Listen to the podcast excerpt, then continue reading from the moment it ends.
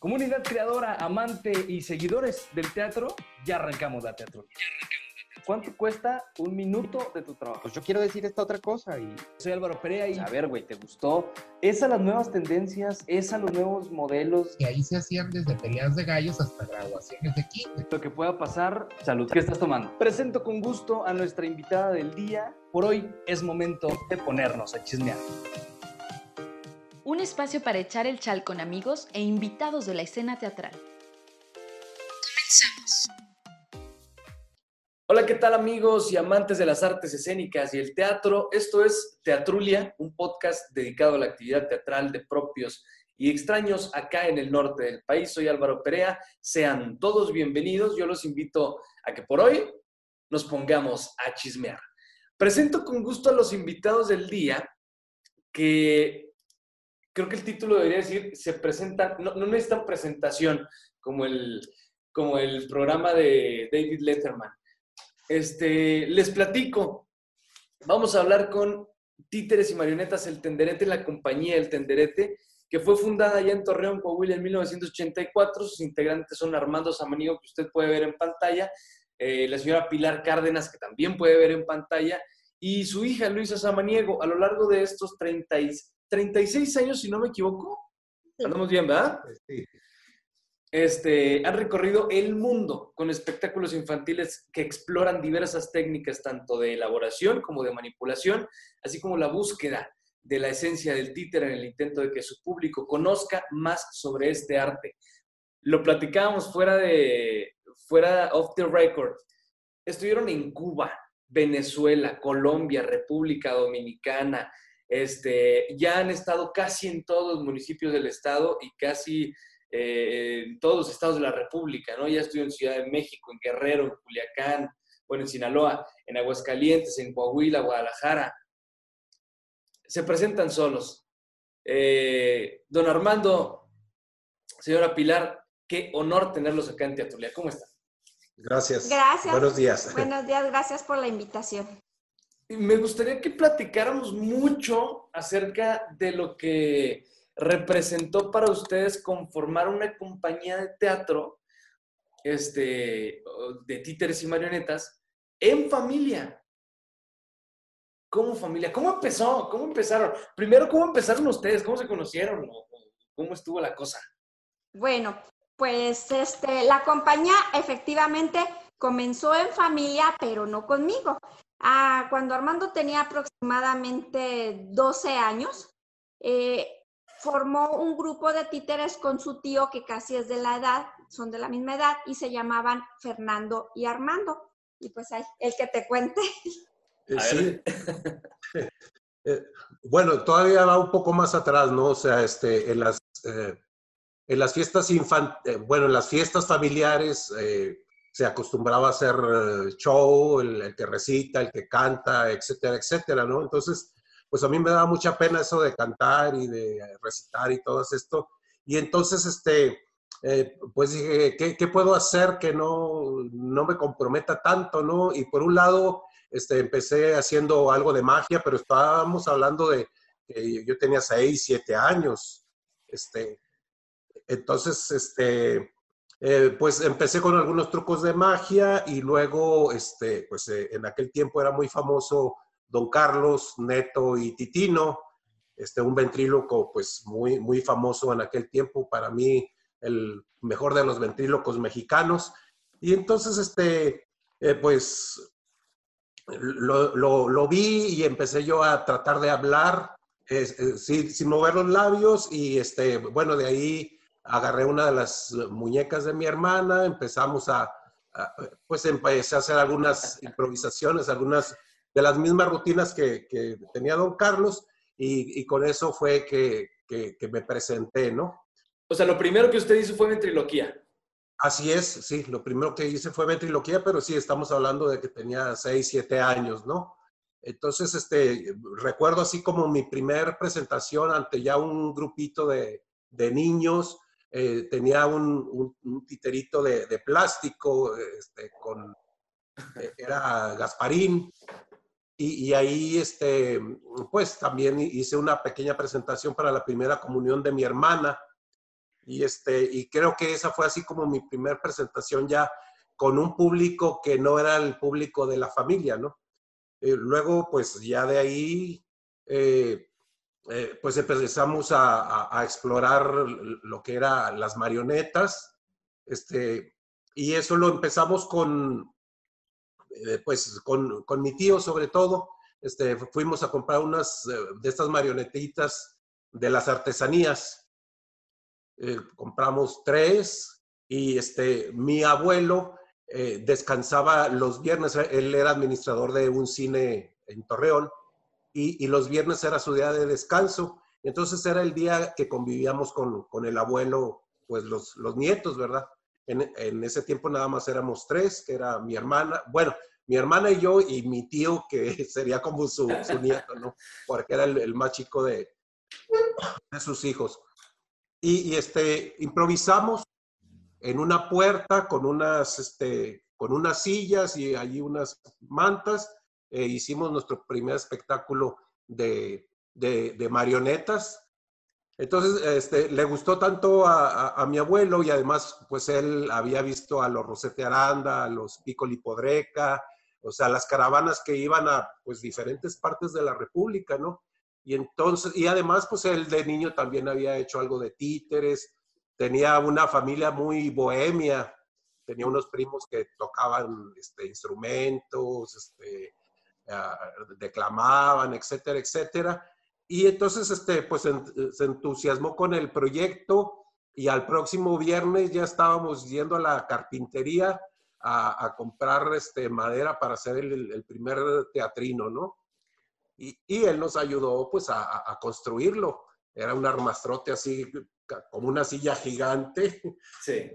Este, eh, con una de las eh, de los espectaculares con los que anunciaban las películas ahí en el cine donde él trabajaba, pues ahí había un, pedazo que, que, lo agarramos y entonces quedaba, este, eh, quedaban unas letras en lo que cortamos que decía bar casa. Entonces, este, eh, nuestro primer, primer, se llamaba, por, por, el, por eso le pusimos la barcaza de la felicidad, ¿no? y luego ya de ahí, este, eh, pues, eh, casi en todas las fiestas, pues preparábamos los espectáculos y presentábamos estos títeres. Después, este, también mi abuelo va a la Ciudad de México y de ahí ya nos trae este, más variedad de, estos títeres. Entonces, ya teníamos como unos, unos 12 este, de, de, estas marionetitas, este, porque allá pues sí había más variedad, había, viejitos, un indio, payasos, etcétera, etcétera. Ya más personajes sí, más personajes, pero, con el mismo concepto, ¿verdad? O sea, de, estos títeres de artesanales.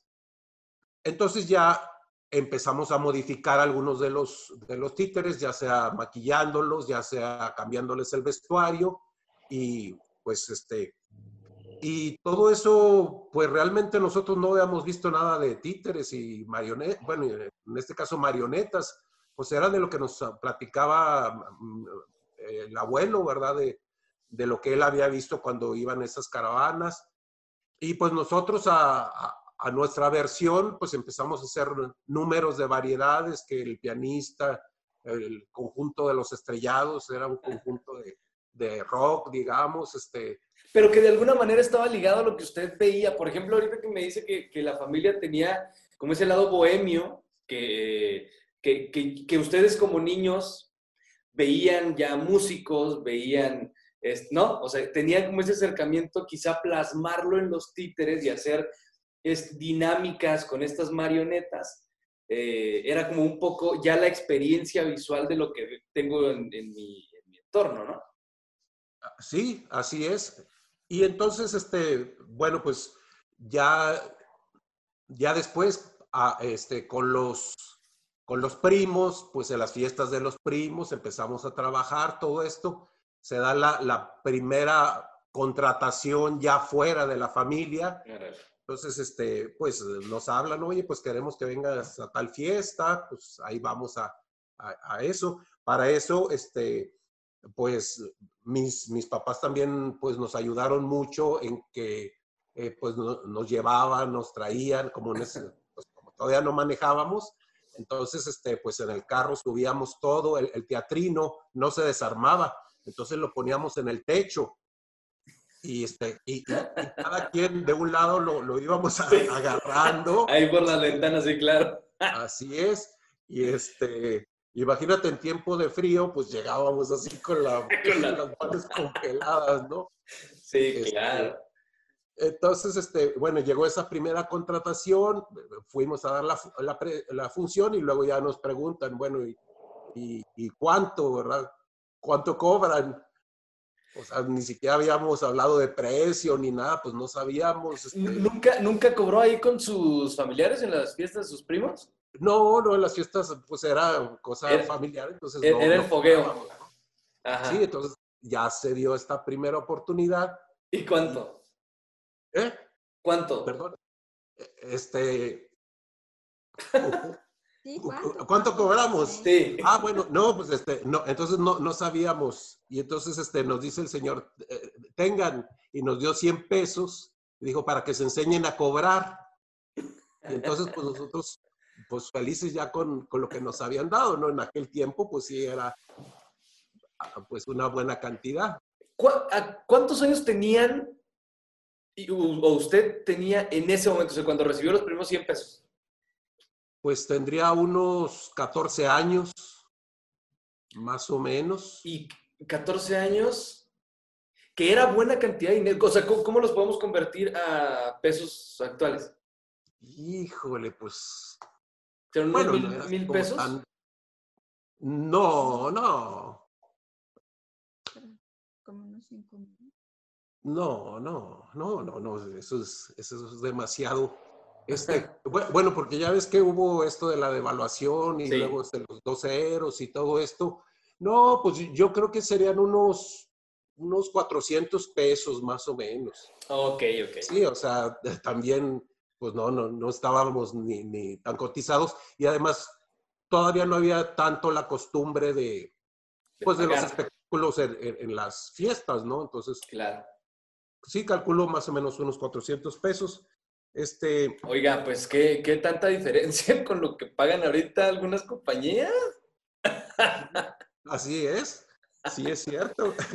Y este, y, y bueno, y, y también este, bueno, previamente con la ventriloquía también me presentaba, en- pues me llegué a presentar en la escuela, en la secundaria sobre todo, este, me presentaba con el muñeco, entonces en las actividades que se hacían, este, pues fui agarrando ahí un poco de, de fama, digamos, con, con los mismos compañeros. Además, este, eh, por trabajar con la misma edad y conocer pues las debilidades de los compañeros y todo eso, entonces, este, pues era bastante, este, eh, pues, o- o sea, era muy, muy padre trabajar con ellos, ¿no? Porque Claro. hablábamos el mismo, el mismo idioma.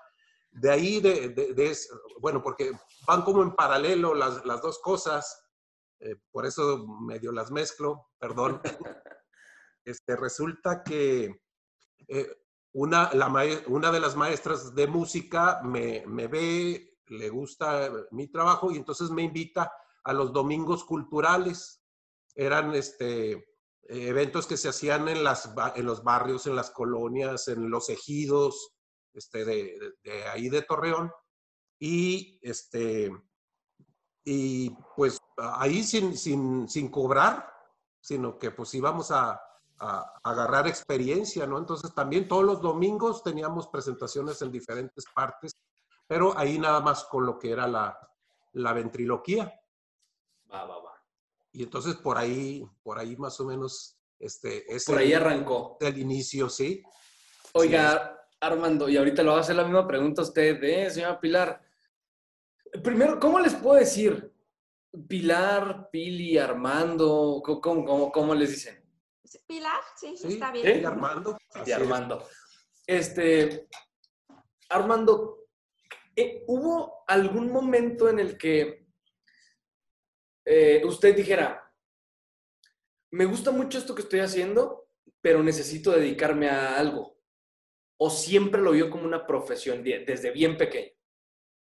Eh, pues no, no, no lo vi como una profesión, siempre lo vi como, pues como un hobby, ¿no?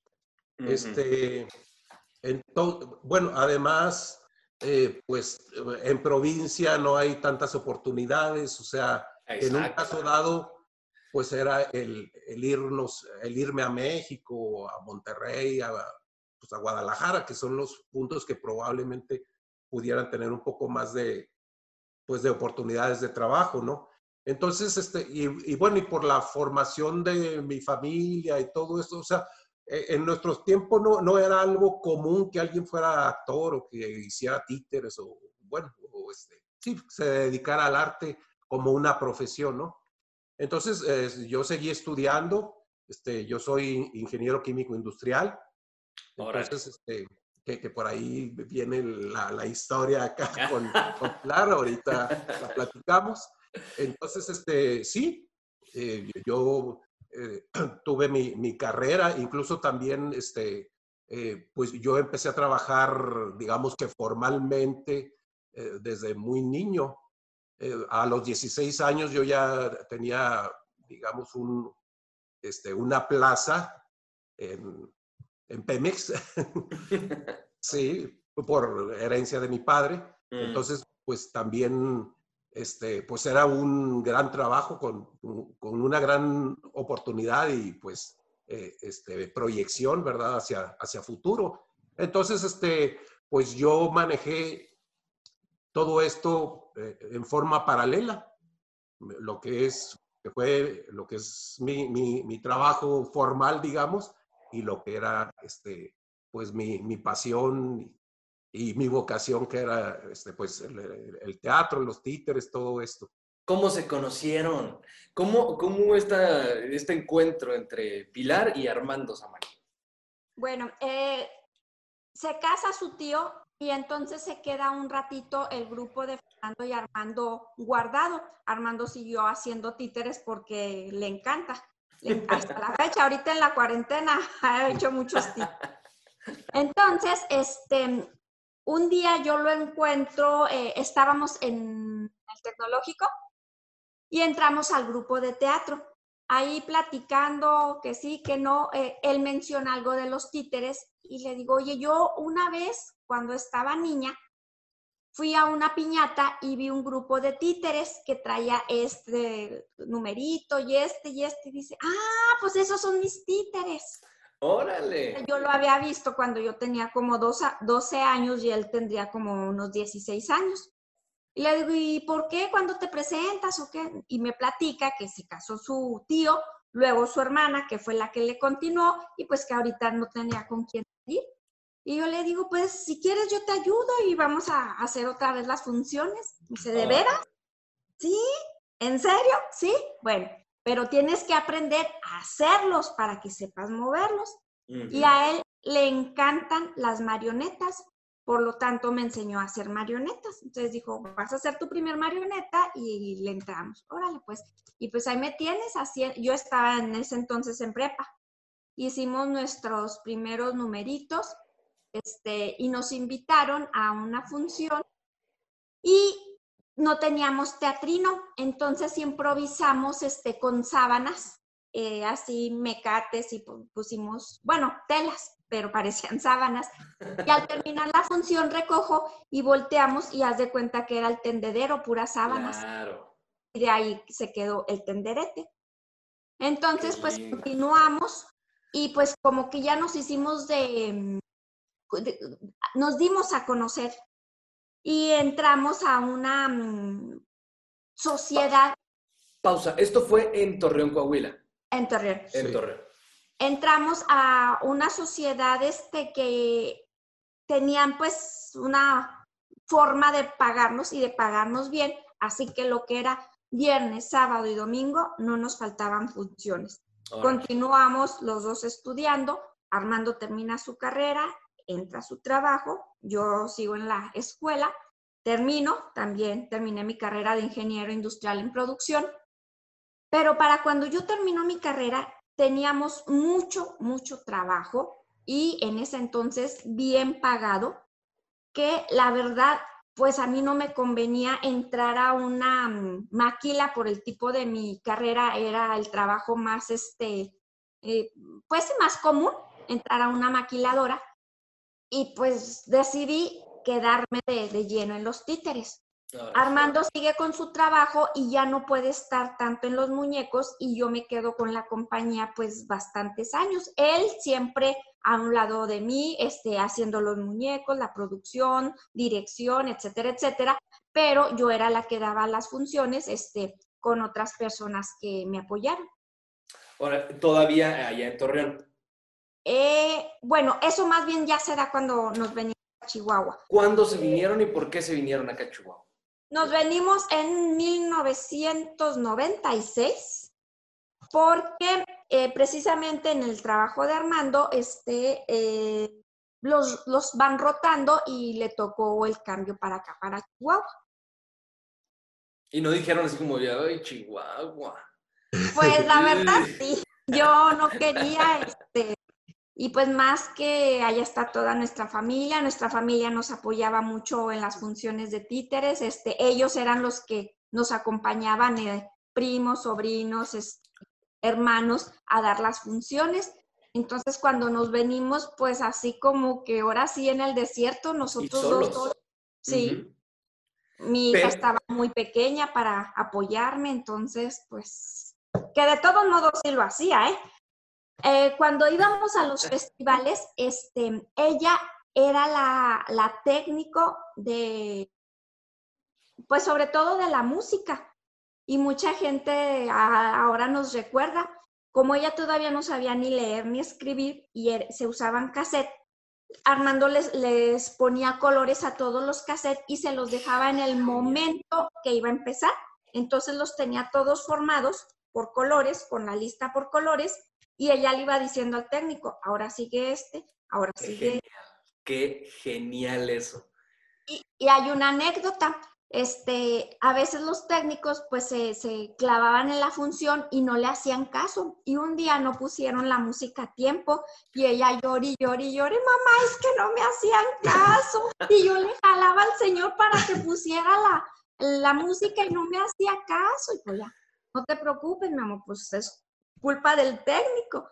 Y hasta la fecha, pues es la que nos apoya mucho en la cuestión técnica. Y además que eh, ustedes lograron que Luisa, porque conocemos en el gremio a Luisa, o sea, este, y, y, es por ustedes y es por todo lo que ha hecho, pero conocemos como Luisa tiene un ojo muy crítico en el tema de arte, en el tema de teatro, que gusta por cosas buenas, que, que es muy eh, amable al momento de dar una crítica, o sea, y me refiero amable no porque diga puras cosas buenas, sino que sabe cómo decir estuvo mal.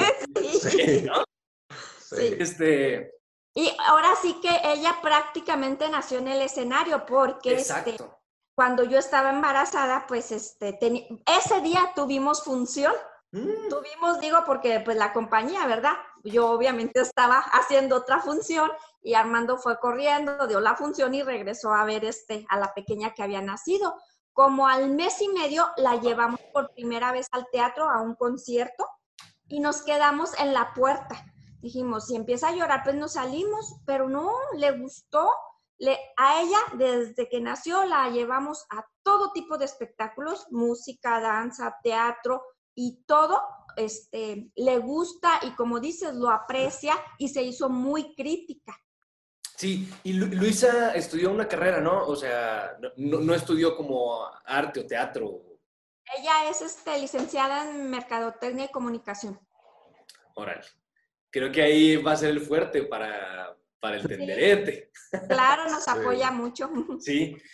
Este, bueno, ustedes llegan acá a Chihuahua, no muy animados por Chihuahua, por el desierto, porque no conocen a nadie pero ustedes se convierten en una de las compañías, y me atrevo a decirlo, en la compañía más fuerte en temas infantiles de la ciudad y quizá del estado. Eso fue gracias a el apoyo de el Chicul y pues creo que mm, pues a nuestro trabajo. Principalmente, ¿eh? principalmente al trabajo que han hecho. Porque desde las bases que trae el, señor Armando y el, y el, gusto que se siembra, ¿no? Ya como juntos haciendo la compañía Tenderete, ya pues la administración pública sí, sí, sí es un buen apoyo, pero no, no, pues, la chamba de ustedes no se demerita, ¿no? Claro que no. Sí, mira, este, cuando llegamos a Chihuahua, o sea, después de que veníamos, pues, de tener ya mucho trabajo y pues toda, toda un, este, una trayectoria en, en Torreón, ya muy reconocidos, etcétera, etcétera, y luego cambiar, cambiar a, a, este otro lugar que ni nos conocían ni nada de esto. Y aparte de que en Torreón ya, ya había una costumbre por contratar a este, pues a, arte, bueno, este, o espectáculos en, en, las fiestas infantiles, ¿no? Entonces llegamos a, a, Chihuahua y aquí no había esa, bueno, y creo que sigue sin haber esa costumbre, o sea, e, es, es un público muy diferente y con, y con costumbres muy diferentes. Entonces, este, llegamos y, y este, pues las pocas cosas que había, que, que el pintacaritas o que alguna cosita, y, y, cobrando muy poco, o sea, realmente después de lo que eh, cobrábamos allá, entonces llegar aquí y entonces pues eh, es mucho trabajo, este, desde llevar pues a veces la iluminación, el sonido, etcétera, etcétera. Y entonces, eh, eh, como no estaban acostumbrados, o, este, yo digo, todavía no están acostumbrados a eso, entonces no pagan el, trabajo por lo que vale, ¿no? Entonces, este, pues dijimos, ¿y ahora qué vamos a hacer, no? Nosotros, pues, eh, estamos acostumbrados a, a, este tipo de dinámica y entonces ahí es donde ya lo que va a platicar este, pues ahora sí que confieso, entré en depresión. Después de tener allá tanto trabajo, este, ya no era nomás viernes y sábado, ya era desde miércoles, jueves, viernes, sábado, domingo. El día del niño hasta cinco, seis funciones que estábamos out. Entonces, este, pues llegar aquí, estar sola, sin mi familia, sola, sin trabajo, y pues entré en depresión y ya venía de con el médico y volteo y veo que estaba el Ichicul cuando estaba allá en la casa en la Zarco. Y me meto. Órale. Me meto así, ahora sí que como Juan por su casa. Llego, este, ¿quién es el encargado? Pues que yo, y le platico nada más. ¿Quién estaba? ¿Quién estaba en ese momento? Eh, una chica que se llama Marina, creo que ya no está. Mm. Marina y Sagrario, Sagrario también estaba ahí. Sagrario Silva. Sí, y les platico, yo vengo de Torreón, tengo una compañía, así y así, esto y lo otro, y pues les dejo mis datos, sí. Al siguiente día me hablaron. Wow. Y luego este, me dice, ¿cuánto vas a cobrar? Pues no tenía idea porque por lo que comentaba Armando, allá en Torreón nos pagaban bastante bien y pues aquí no. Y me ofrecen una cantidad muy arriba de lo que yo esperaba. Así me quedo. y, era un poquito más, era un poquito más, pero bueno, con eso, ¿no? Sí, con eso. Este, desde entonces, pues nos dieron trabajo, este, pero hubo un detalle. Nosotros teníamos espectáculos que nosotros les decimos piñateros, tienen otra dinámica. Y como te decía antes, que entramos en una sociedad este, que podía pagar los espectáculos eran familia. Entonces, haz de cuenta que el miércoles nos contrataba Pepito y el jueves el primo de Pepito y el viernes el primo del primo. Entonces eran los mismos niños y nos obligaron a hacer este, cambios en nuestros espectáculos porque los niños ya se lo sabían. Ya, claro, sí mira, mira, ahorita va a seguir esto y lo otro. Cuando vimos eso, se las cambiamos. Entonces, a la siguiente le decía al niño, mira, va a salir esto. Y cuando no salía, el niño nomás así como que ching, ya la regla. Y teníamos muchos espectáculos, les llamamos tender y fiesta, que los combinábamos porque ahora sí que aplicando mis estudios mis de, de producción, de estadística, llevaba hasta la fecha, llevo una estadística de quién había ido, que habíamos presentado para procurar no repetir. Ya. cuando llegamos aquí a Chihuahua, pues me dice, las primeras funciones así fueron y la persona que estaba en Alas y Raíces, que apenas empezaba, era la licenciada Margarita Álvarez, me dice, tu proyecto está muy padre, pero como somos este, una institución cultural, necesitamos pues algo pues que tenga más peso. Con el que nos contrató el Ichicul, ahora Secretaría de Cultura, fue para ir este, a la penitenciaría. Íbamos a estar con las mujeres y, y llegaban sus familias. Este, pues ya llegamos hacer todo el protocolo que las personas que hemos trabajado ahí saben que es muy difícil. Entramos, dimos la función, pero como en ese entonces, no sé si todavía, este, separaba una, una malla, los hombres de las mujeres, los hombres estaban pegados a la malla y ahí decidieron las autoridades que diéramos otra, pero del lado de los hombres. Entonces entraron los hombres y todos empezaron a agarrar todo para cargarlo y llevarlo al otro lado. Pero para mí fue así bien, yo estaba muy nerviosa y más que como estaba sola aquí, no tenía con quién dejar a mi hija y la llevé. Entonces yo agarré a mi niña, dije, esta nadie se la lleva. Ya, yo veía que todos los, los internos cogían los títeres, este, el teatrino, la música, la grabadora, todo, todo, todo, y lo llevaban para el otro lado. Al final, este, todo estuvo completo, no se quedó nada, pero pues sí, fue este, muy impresionante este, que mi primer función fuera en esas condiciones. Y que además recibiera el apoyo de los, de los reos, ¿no? Sí, es que eh, parecían niños, este, ahorita que decías del circo de las pulgas, lo disfrutan más los adultos y hemos tenido funciones con puros adultos que se convierten en niños. Es la nostalgia, es la nostalgia de sabernos grandes y decir, no, pero es que yo no quería crecer, ¿no? Este, Qué genial, qué genial esa, esa función. Sí, sí, le damos gracias a Alechicul por confiar en nosotros y, y pues darnos esa oportunidad. Sí, pues entonces de ahí este, nació un día de leyenda, o sea que este, empezamos a, a, investigar sobre las leyendas tarahumaras y, y, entonces armamos nuestro primer espectáculo ya aquí en Chihuahua de leyendas tarahumaras, ya con un formato en el que, bueno, pues todo, todo ya no eran pequeños números, porque, porque eh, así estábamos obligados en Torreón, ¿no? eran pequeños números intercambiables entonces, de 30 números que teníamos, hacíamos como 100 funciones diferentes porque íbamos intercambiando los números. Y aquí, no, pues ya, ya este fue el, primer espectáculo como de 45 minutos en el que ya había este, pues una historia completa, ¿no? Aunque de alguna forma, como eran pequeñas leyendas, pero todas unidas con un hilo conductor, entonces, este, pues ya formaban lo que era un espectáculo. Y este, y pues eso nos permitió dar un paso, este, bueno, yo, yo considero que tal vez si nos hemos quedado en Torreón, a lo mejor seguimos con estos mismos numeritos de, de fiestas infantiles y todo esto, ¿no? Pero entonces esto nos obligó a, a, dar un paso en el que pues ya teníamos este, pues un, un, un, espectáculo, digamos, de, con una mayor calidad artística y un contenido pues más cultural, ¿no? Sí, o sea, ya más con un guion, ya un, una, una, un espectáculo que se va a presentar y a presentar es una sola función, o sea, vas a ver el espectáculo tal del tenderete, ¿no? Así es. Entonces, este, pues así, así fue ya como, como nació este primer espectáculo en, en Chihuahua.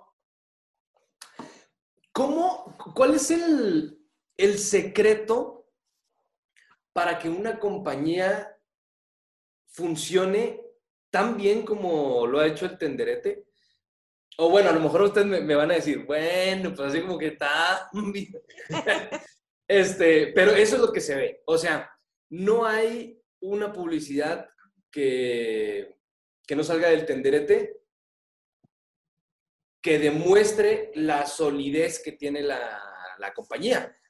O sea, no hay como una, una, temporada, ya sea de la Secretaría de Cultura, ahora antes y Chicult, o de alas y raíces o de alguna, eh, algún evento artístico aquí en la ciudad, donde no se menciona el, el tenderete. Por ejemplo, ahora que está la Feria del Libro, bueno, que estaba la Feria del Libro, este, está el tenderete.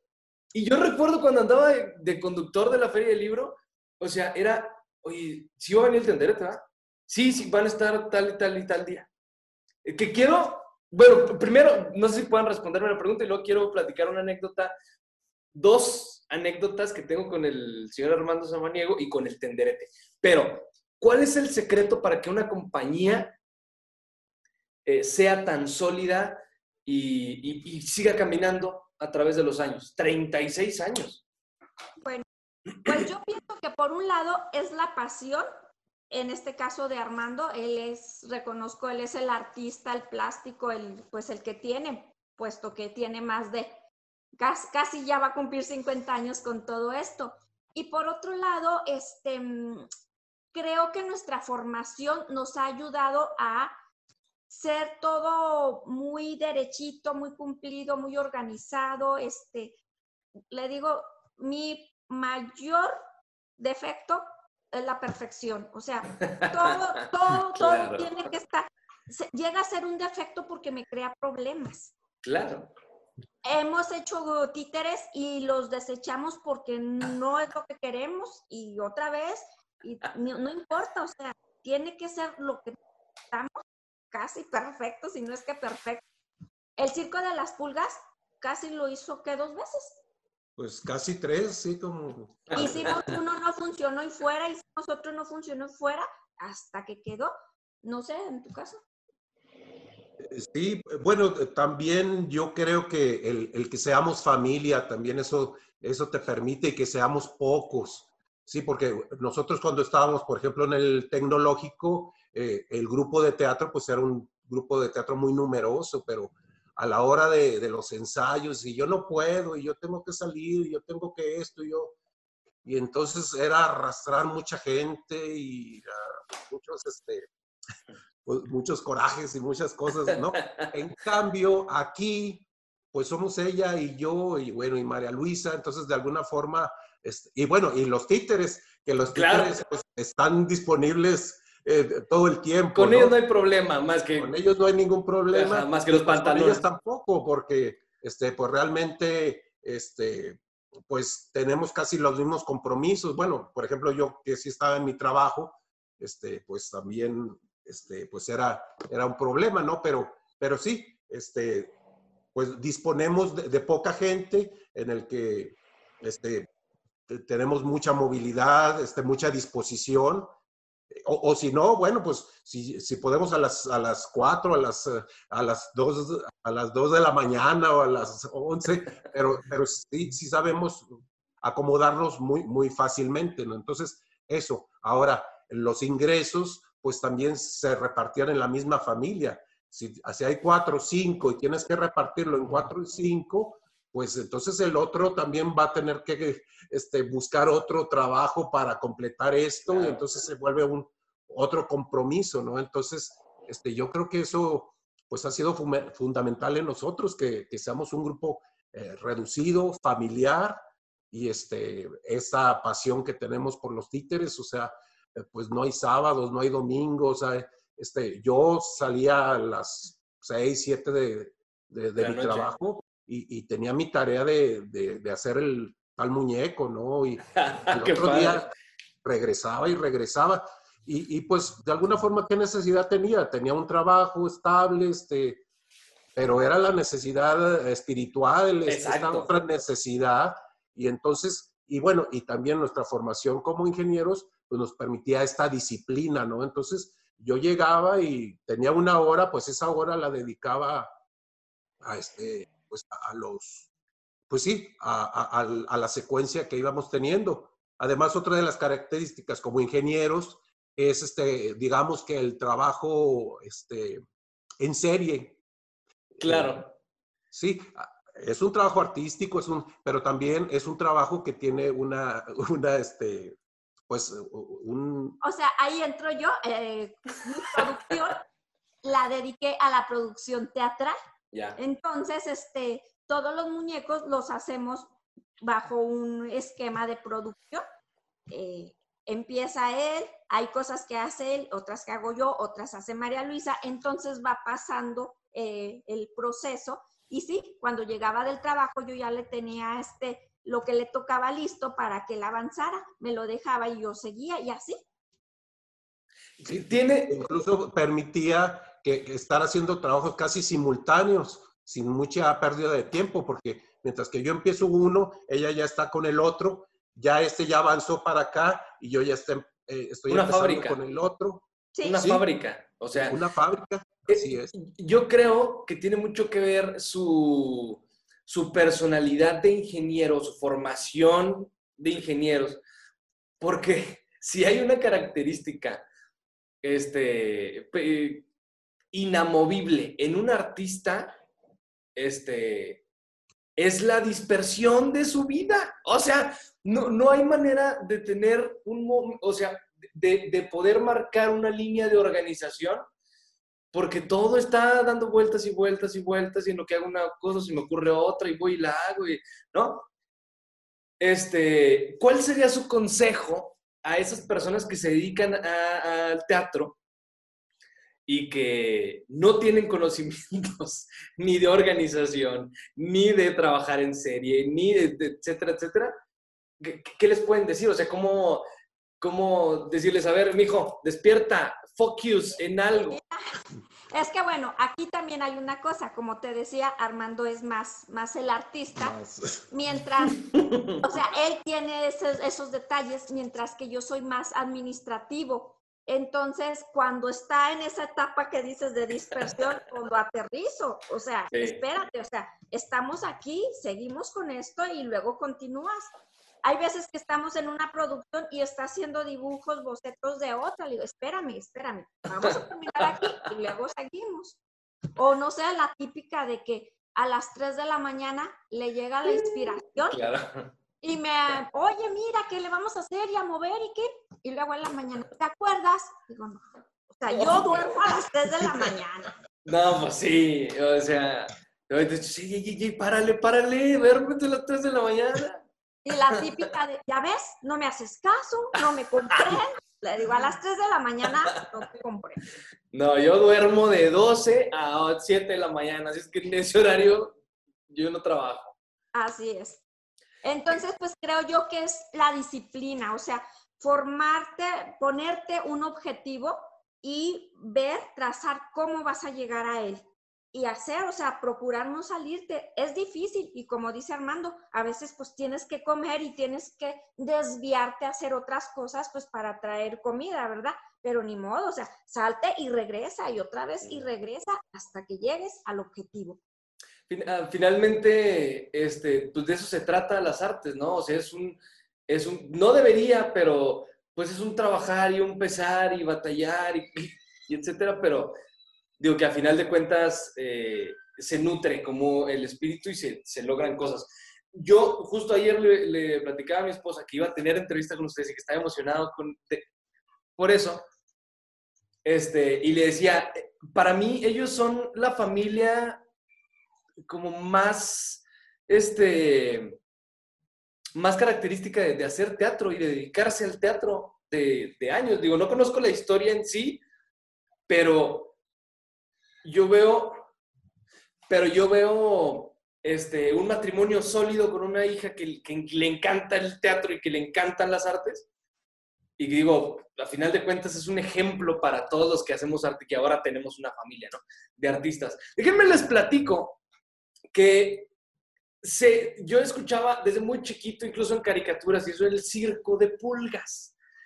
Este, y no fue hasta una feria de libro que yo quedé a mis 20, ¿qué sería, señor Armando? 24, yo creo, 25 años, que, que dije, ¡ah, su madre! O sea, qué talento y qué genialidad de sorprender a chicos y grandes con este tipo de cosas. Este, yo vi un, circo de pulgas y me remontó mucho a un ejercicio de, válgame, se me olvidó el nombre del, mismo este, Marcel Marceau, como de una pulguita, ¿no? y dije, qué genial, qué genial. Ese día fue cuando yo declaré para mí, ¿no? en mi opinión, al Tenderete como la mejor compañía infantil. O sea, si, si en algún momento tengo la oportunidad de recomendar a una compañía para eventos infantiles, no será otra más que el Tenderete, ¿no? O sea, es, es como la compañía de la ciudad, es, son los que están comprometidos y que se apasionan por llevar espectáculos infantiles de, de calidad. ¿Cómo lo han hecho? Con trabajo.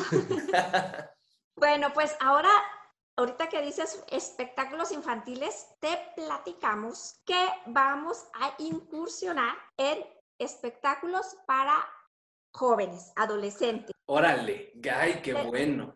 Tenemos este un FOMAC que ya está por terminar y este nuestro proyecto fue una obra para jóvenes y pues ya esperemos que pronto esté, bueno, en los escenarios virtuales. Esperemos. Ya, ya está lista. ¿Sí se sumaron ustedes al, escenario virtual o, no? Sí, este, pues medio fuerzas, pero sí. Este, entre las cosas que hemos hecho aquí en Chihuahua, gracias también al apoyo de la Secretaría de Cultura, fue coorganizar 10 este, festivales de títeres. Y mm. precisamente el día 3, o sea, en unos dillitas, empezamos con el onceavo, que va a ser virtual vamos a tener 32 espectáculos diferentes, estatales, nacionales e internacionales.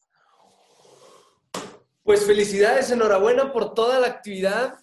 Este, qué, qué lujo este, saber de ustedes y verlos siempre activos a, a Tenderete. La otra anécdota que les quería platicar es que gracias a una entrevista que le hice al señor Armando Samaniego, logramos el Premio Estatal de Periodismo 2016, ¿se acuerda? Mire. Sí. Y reclámemelo aquí, reclámemelo que no le he entregado todavía el... Aquí tengo la revista. Este es el, el, el espectáculo. Este es el trabajo eh, de reportaje con el que gané el premio, pero que gracias al maestro Samaniego eh, se logró. O sea, una entrevista con una información impecable, un conocimiento, que aquí está, maestro. Ahí está usted. Sí. Este, yo un poco como de referencia histórica de, lo que es la ventriloquía y cómo poco a poco se ha venido apagando.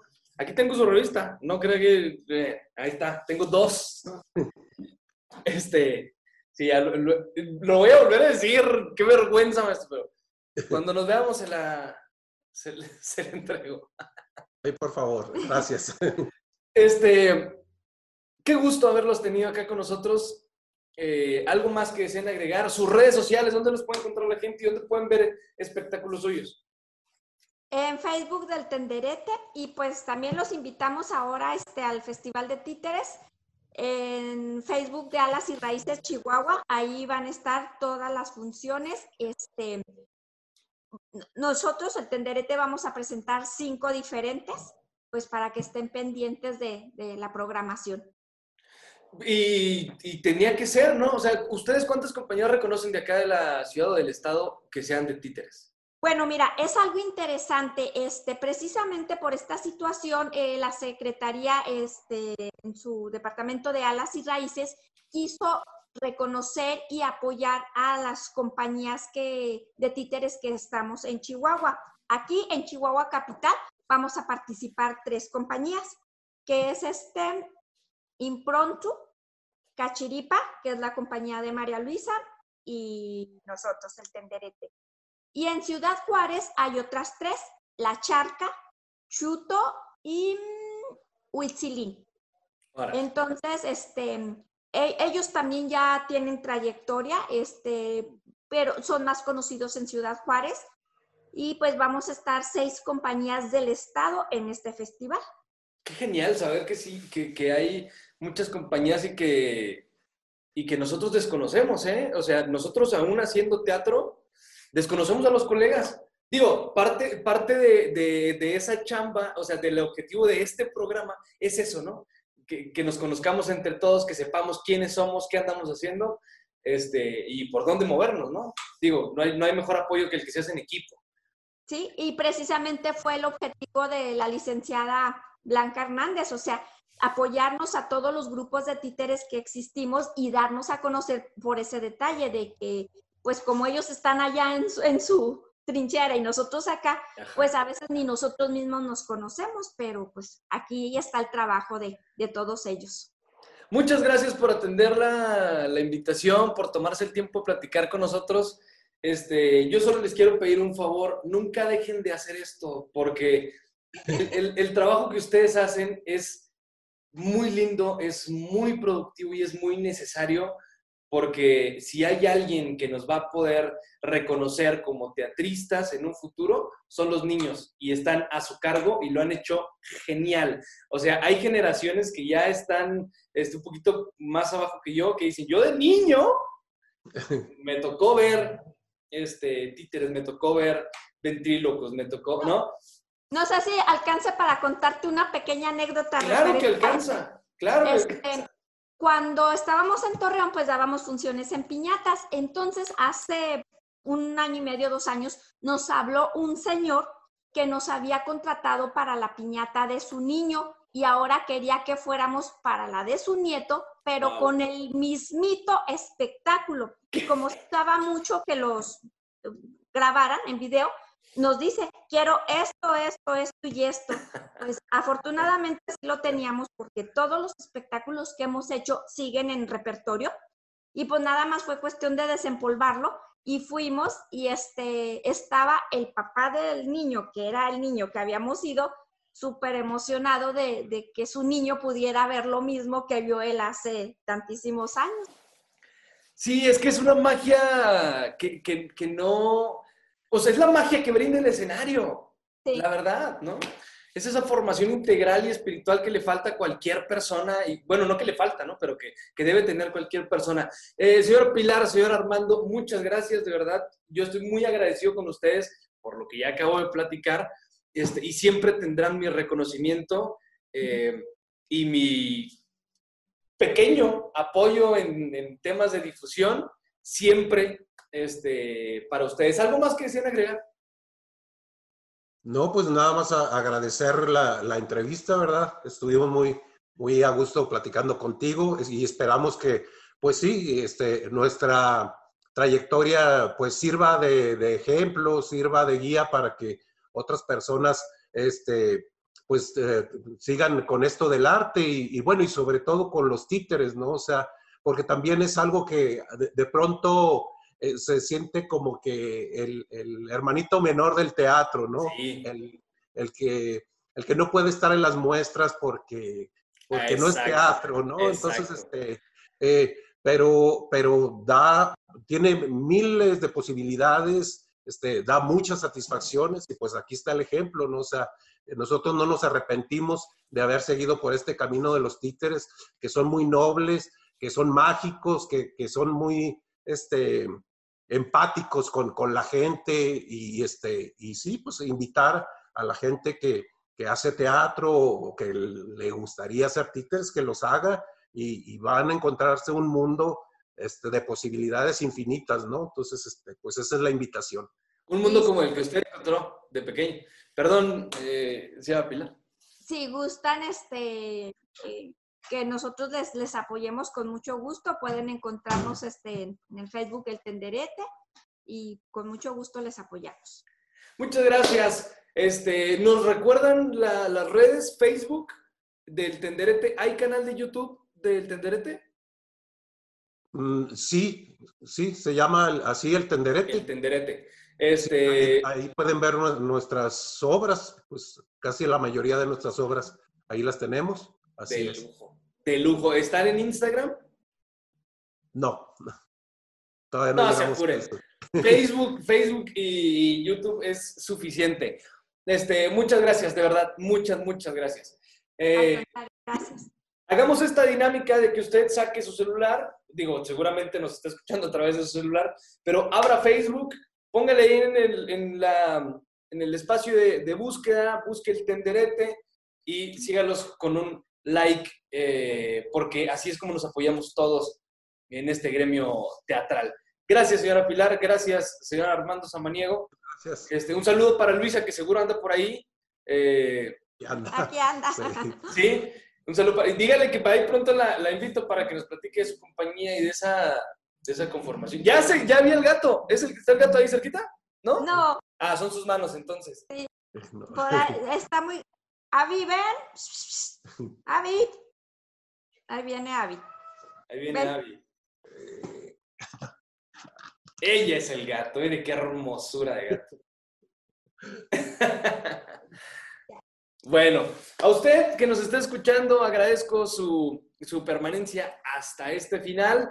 Eh, lo invito a que siga nuestras redes sociales. Estamos en Twitter, en Instagram, en Facebook. Nos encuentra en Spotify, así como lo está escuchando ahorita. Y también pues, le pedimos su, su, like y su suscripción en este video y todos los que tenemos. Y active la campanita para que le llegue la notificación de todos los miércoles que subimos contenido. Yo soy Álvaro Perea y estoy muy agradecido con ustedes, el tenderete, y con ustedes que nos están escuchando por seguir esta teatrulia. Nos vemos el próximo miércoles en punto de las 10 de la mañana, 11 de la mañana.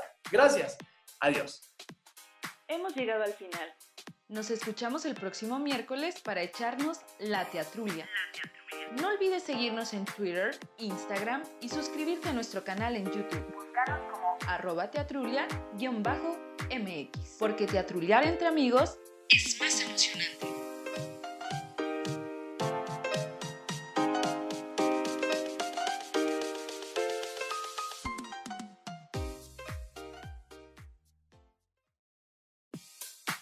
Comunidad creadora, amante y seguidores del teatro, ya arrancamos la teatrulia.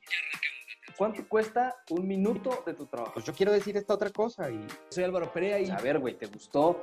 ¿Es a las nuevas tendencias? ¿Es a los nuevos modelos? Y ahí se hacían desde peleas de gallos hasta graduaciones de kinder. Lo que pueda pasar, salud. ¿Qué estás tomando? Presento con gusto a nuestra invitada del día. Por hoy es momento de ponernos a chismear. Un espacio para echar el chal con amigos e invitados de la escena teatral.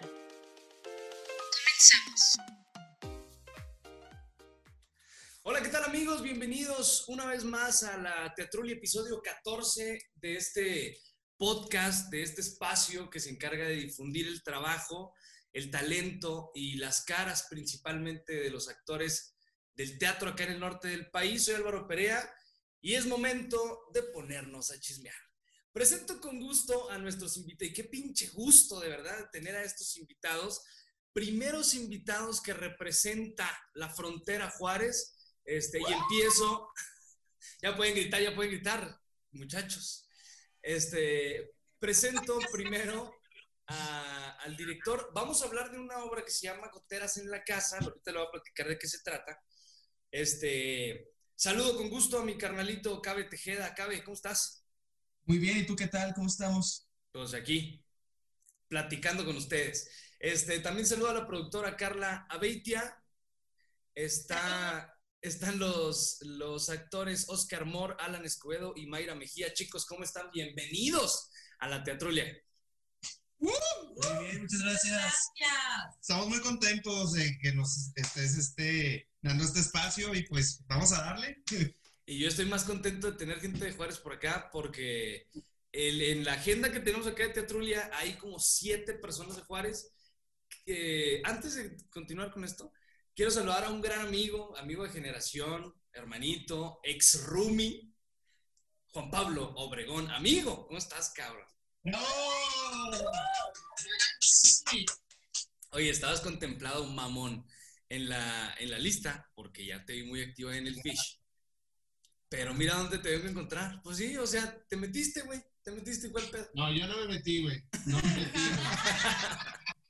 Te metieron, cabrón, te metieron. Oigan, chicos, les decía que ya tengo en la, en la agenda varias personas de Juárez. Quería empezar porque, pues, para hablar del Teatro de Juárez no podemos excluir ah, el nombre de Pilo Galindo, por ejemplo, o el nombre de Perla de la Rosa, ¿no? Este, Claro. Pero pues no han contestado los señores, entonces, eh, pues, fuimos como caminando con otros invitados, ¿no? Cabe, te conocí de manera virtual y ahí nos mandamos este, solicitudes por Facebook en el encuentro, o sea, en las pláticas, pues, de, del Encuentro Nacional de Teatro, güey. Recuerdo muy bien, lo recuerdo, así es. De pantalla a pantalla. Simón, este, unas charlas bastante interesantes que ya concluyó el, el encuentro, este, y al parecer con buenos resultados, ¿no? con buenas cosas. Pero chicos, usted viene a platicarnos acerca de la obra Goteras en la Casa y una gira chingona que traen ahorita. Este, y déjenme les platico a los que nos están escuchando de esta obra. Es una obra dirigida por el señorón y amigo Cabe Tejada. Y la obra trata sobre cómo una familia se separa y sus mismas raíces los reúnen ante la muerte. Es un drama cómico donde uno se ubica en las situaciones familiares y deja una reflexión de en qué momento dejamos de necesitar a nuestra familia para que se conviertan en extraños. ¿Qué mensaje tan cabrón, muchachos? ¿Cuándo es cuando, cuando creces? Cuando dices, ya, ya estoy lo suficientemente grande como para irme a vivir solo. ¿O cuándo? Puede ser en varios momentos de tu vida, ¿no? Eh, cada persona tiene su propio recorrido. Eh, en este caso, en la obra de Goteras, son gente que tienen la facultad de ser padres e hijos al mismo tiempo, ¿no? Ahí es. Sí. es en el momento en el que yo creo que termina cada uno de los personajes este, hacer su propia vida, ¿no? Y, y van tomando, pues, cada quien su relación y empiezan a tener sus hijos. Y pues es como que parte del proceso de, de ir formando cada quien su propia familia. ¿A quién te toca, Oscar, a ti? Yo soy el hermano menor, yo soy Andrés. Este, y Dicen que pues los hermanos menores son los que nunca dejan de necesitar a la familia. Y entre menos lejos estén de la familia, mejor. Sí, mira, mi personaje tiene una mezcla de muchas cosas, eh, pero usualmente para las personas que no la han visto, o, eh, se van a dar cuenta que es eh, alguien que busca siempre estar cerca de la familia, pero de la misma manera eh, también tiene un dejo de, no de rechazar, pero también de, sí le gustaría tener la unión que tuvo anteriormente su familia, pero es, difícil poderla. Sí, sí, es así es. Mira, y en la vida real yo soy el hermano menor también. Y, en la vida real soy el hermano menor y, también siempre en mi persona pues está este rollo de, acordarme de muchas cosas de cuando era niño, de a lo mejor también este, ver cuando ay, nos juntamos todos los tíos y hacíamos las fiestas de Navidad, Años Nuevos y, se ponía bien chido todo, ¿no? Y, y, de verdad es que sí, cuando vas creciendo pues van cambiando muchas cosas y entonces yo creo que Andrés también eh, tiene mucha melancolía de lo que era su familia. ¿Y a ti, Mayra? ¿Quién te toca hacer? ¿Cuál es tu chamba ahí en Goteras de la Casa? Yo soy Alina y soy la hermana del medio. Este, yo me fui de la casa porque pues me casé. Eh, entonces lo que comentaban ahorita, ¿no? Pues cuando, cuando partes de tu casa, entonces yo me caso y, y estoy viviendo feliz, pero el alejarme de mi familia, el sentirlos tan distantes, tan lejanos, pues hace que yo me encierre en mi mundo y, y calle muchísimas cosas. Eh, Alina pasa por sucesos muy importantes que su familia no sabe, no sabe hasta ese día en particular. Entonces, es muy importante o es muy interesante cómo muchas veces cuando nos vamos, eh, cortamos esta comunicación, ¿no? O sea, es como, ya, pues, ¿para qué les cuento si son mis broncas? O sea, ¿a ellos qué les importa? Y no, no valoramos realmente que a lo mejor ahí es donde se encuentra el apoyo verdadero. ¿no? Es como, espérate, porque es mi familia. Entonces, pues Alina pasa estos sucesos bastante fuertes, bastante dolorosos y los, se los pasa sola, no habla, no dice nada, nadie sabe lo que realmente ella está viviendo, ¿no? Oye, además, este, el, el hermano, men- el hermano en medio, digo, afortunadamente yo soy el mayor, mi hermana la menor y ya, somos dos hermanos nada más, no hay como ese sándwich, pero es como el que menos le toca, ¿ves? O sea, es el que te resbalaste, pero, o sea, cu- cuando, cuando ya eres papá, tienes uno y dices, chingón, o sea, es mi primer hijo. Luego cae el segundo Sí. Y, no sé en qué momento surge la necesidad de, vamos a tener un tercero, porque a lo mejor este nos salió medio rarito, vamos a echarnos uno. Entonces el, el del medio se queda como, ¿y yo qué, cabrón? No, o sea, ¿no? Este, pero es bien importante eso que dices, que hay cosas que, que los hijos no les platicamos a los papás y que buscamos por muchos lados el, el consejo, la resolución del problema o la cosa, y está en la casa, o sea, definitivamente.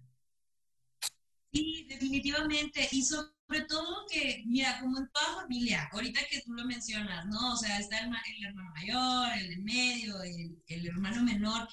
Y cada uno de nosotros va viendo el comportamiento de nuestros padres muy diferente.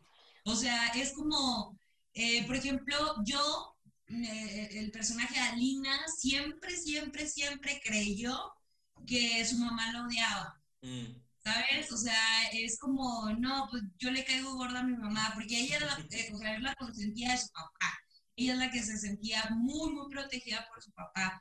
Era como que el que más la pelaba, ¿no? Y el que más cariño le otorgaba. Pero cómo empiezas a crecer y empiezas a, ahora sí que a formar tu propia familia, pero nunca te quitas estos rollos de la mente así de que no, pues es que mi mamá no me quiere, pues es que prefiere más a mi hermano, y luego eso hace que también digas, no, no, pues me cae bien gordo mi hermano mayor, o sea, es como porque me quita el cariño de mi mamá y ahí empiezan las broncas, el que tú me quieres, el que tú no me quieres, el que tú das más, tú, tú das menos, entonces esos rollos pues que pasan en la familia así como que no, güey, pues es que tú nunca la visitas, pues es que tú no esto, o sea, empiezan estas discusiones, pero pues por pedos que trae uno en su mente, o sea, que no, no logras comunicarlos, es lo que te digo, o sea, es como, no, pues ¿para qué les digo si ni les importa? Exacto. Alan, deduzco, o a lo mejor soy muy básico, pero deduzco que, que a ti te toca ser el hermano mayor. Pues no, no, no, no. Este, A mí me ser el papá. en el que acabar. Este, no, resulta que hay un, hay un cuarto hermano que a lo largo de la obra se explica qué pasa con él. Este, entonces, el asunto es que yo interpreto a Chava que ahorita que estamos mencionando a los hermanos y el número que son, pues le toca ser el hermano menor y luego le toca ser el del medio y luego le toca ser el del medio de arriba, ¿no? O sea, como que pasa esas etapas también de hermanos, de que pues llegó un tercero y luego llegó un cuarto. Este, entonces, eh, sí hay Pe- pedos de familia. ¿Cómo, perdón? Pedos, pedos de familias. Sí, exactamente. Entonces, pues es, ah, Chava es como, pl- platicando específicamente de, de él, es el doctor de la familia. Eh, sí les lleva algunos años a, a- tanto a Lina como, como a Andrés. Y bueno, igual, ¿no? Como, como Andrés se- y como Alina se casa, tiene su familia y luego se divorcia y luego tiene otra familia. Y, este, y así se van descubriendo bastantes situaciones en las que está y, y las diferencias entre los hermanos que a fin de cuentas tratamos de, de trabajar mucho en, en- en esas similitudes. A pesar de que somos diferentes, pues tenemos que hablar, pues, como hermanos, ¿no? Como hermanos dices, estos son hermanos, aunque no, aunque como son muy diferentes, pero algo ahí, este, tratamos de encontrar como esas, esas cuestiones básicas de, de familia y explotarlas, ¿no? A fin de cuentas la obra habla de eso, de cómo hay una ruptura y cómo de muchas maneras estamos pues encontrándonos nuevamente. Es padre hablar de familias este, con pedos, porque en su mayoría las familias tienen pedos, güey. O sea, no, no hay, no hay, me atrevo a decirlo, no hay una familia que no tenga pedos. Sin embargo, eh, so- somos de una generación en la que nos han platicado que muchas familias son, son perfectas. Y es la neta, ¿no? O sea, hablo de televisión, hablo de series, hablo de cosas. No es cierto. O sea, sí hay muchos pedos. Los hermanos no es cierto que se quieren tanto. yo tengo una hermana y, y cualquiera podría decir, pues son dos, güey, o sea, si tienen el uno para el otro, ¿no? Y nada más, ¿no? No, es un pedo, o sea, sí, neta, sí, sí, está bien, bien complicado. caliente. Oigan, chicos, sí, sí, sí, sí, este, ustedes son parte de, de circuitos regionales, algo que organiza la. Secretaría de Cultura del Gobierno del Estado de Chihuahua en conjunto con Red de Teatros, que ya tuvimos a Cosme por acá, este, y ya traen cuatro municipios, ¿verdad? Si no me equivoco, ya se fueron al Dama, ya anduvieron por Meoki, ya, este, Ojinaga también lo pisaron, y Camaro. ¿Cómo Sí, reacciona el sí. público? ¿Cómo reacciona el público? El público reacciona de muchas maneras. Eh, eh, es interesante. Cada municipio nos trae nuevas sorpresas, ¿sabes? Cada municipio se relaciona de manera muy particular con la obra. Claro. Eh, es, yo, yo pienso que esta obra es una obra muy juarense eh, en muchas cosas, muchas cuestiones culturales. Sí. Y es interesante llevar un poquito de Juárez a estos otros lugares de Chihuahua. Eh, la respuesta ha sido grata, ha sido grata, pienso yo. Nos hemos llevado muy gratas sorpresas. ¿Por qué dices que es.? Ha sido que- muy, muy padre. No, dime, dime, dime, este, Ah, perdón, perdón. Dime, Mayra, dime, dime. que ha sido muy, muy padre, la verdad, esta experiencia eh, en estos diferentes municipios y tener la oportunidad que en medio de esta pandemia eh, las circunstancias nos hayan permitido tener público. De verdad que Goteras en la Casa lo aprecia inmensamente porque esta obra especialmente cuenta con el recurso más importante que es la interacción con el público. Entonces, el, el recibir eso en los escenarios, neta que ha sido bien, bien gratificante, porque es, son energías diferentes. La gente que va al teatro y que lo ve, este, que conoce, sabe cómo se siente estar con esta energía mutua de los actores y el público. Entonces, escuchar, escuchar la respuesta de la gente, el reírse, de verdad, no te puedes imaginar lo contentos que estamos por esta oportunidad y que las circunstancias pandémicas COVID nos hayan permitido sí tener este, este público maravilloso que, que, que se, que se dio la oportunidad. Y una de las cosas bien padres que pasó fue en Aldama, que déjenme decirles que el público que tuvimos y lo disfrutó muchísimo era pu- público adulto, puro público mayor. Dilo, dilo, dilo. O sea, era factor de riesgo, señores. Y Sí. fue, Población de riesgo. disfrutó, Población de riesgo. o sea, fue y disfrutó y se rieron muchísimo, les encantó, todavía tomaban, sí tenían sus ah, cuidados, estaban con separados y todo, pero llegaban hasta el presidente municipal de ahí, fue con su familia y este, esperaban su turno, ¿no? Para saludarnos, felicitarnos. Fue, fue muy grato, Hijo. muy, muy Qué miedo que se y acercaron a saludarnos. un detalle chusco, déjate platicamos, un detalle chusco que nos pasó. Este, la verdad nos ofrecieron todo el apoyo que te puedas imaginar. O sea, los del teatro se pusieron la camisa así de muchachos, ¿qué necesitan? Y tan que necesitan, eh, teníamos que pues bajar ahí algunos, este, Ciclorama. un ciclorama. un ciclorama y así. Entonces puede, no se preocupen, ahorita se los quitamos, ya vienen los bomberos.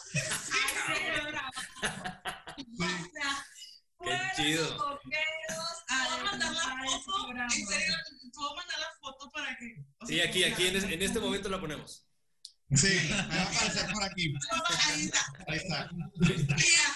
Y, y luego, bien lindos, así de que veían el ciclorama así hasta arriba y luego, no, pues tú súbete, no, no, tú súbete. Y nosotros de, ah, y también necesitamos que bajen eso, y también necesitamos que bajen eso. No, muy, muy, muy amables. Sí, la verdad que sí. Fue impresionante ver bomberos.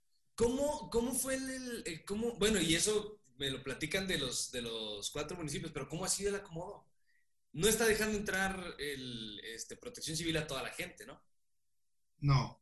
O sea, son, No, son como no, dos no, sí, pero- dos no, dos sí, dos no. ¿no? Ta, ta, ta. Una fila sí, una fila no, una fila sí, o cómo está. El 30% de aforo. Eh, tiene sus acomodos, tienen eh, señalamientos donde se puede y donde no se puede sentar. Eh, La gente con sus cubrebocas. Las medidas eh, preventivas, la al tope, no hay lugar que no haya tomado las precauciones. A toda la gente este, que llega se le toma su temperatura, todos entran con su cubrebocas, este, o sea, su tapetito desinfectante, todo, todo, todo, su gel.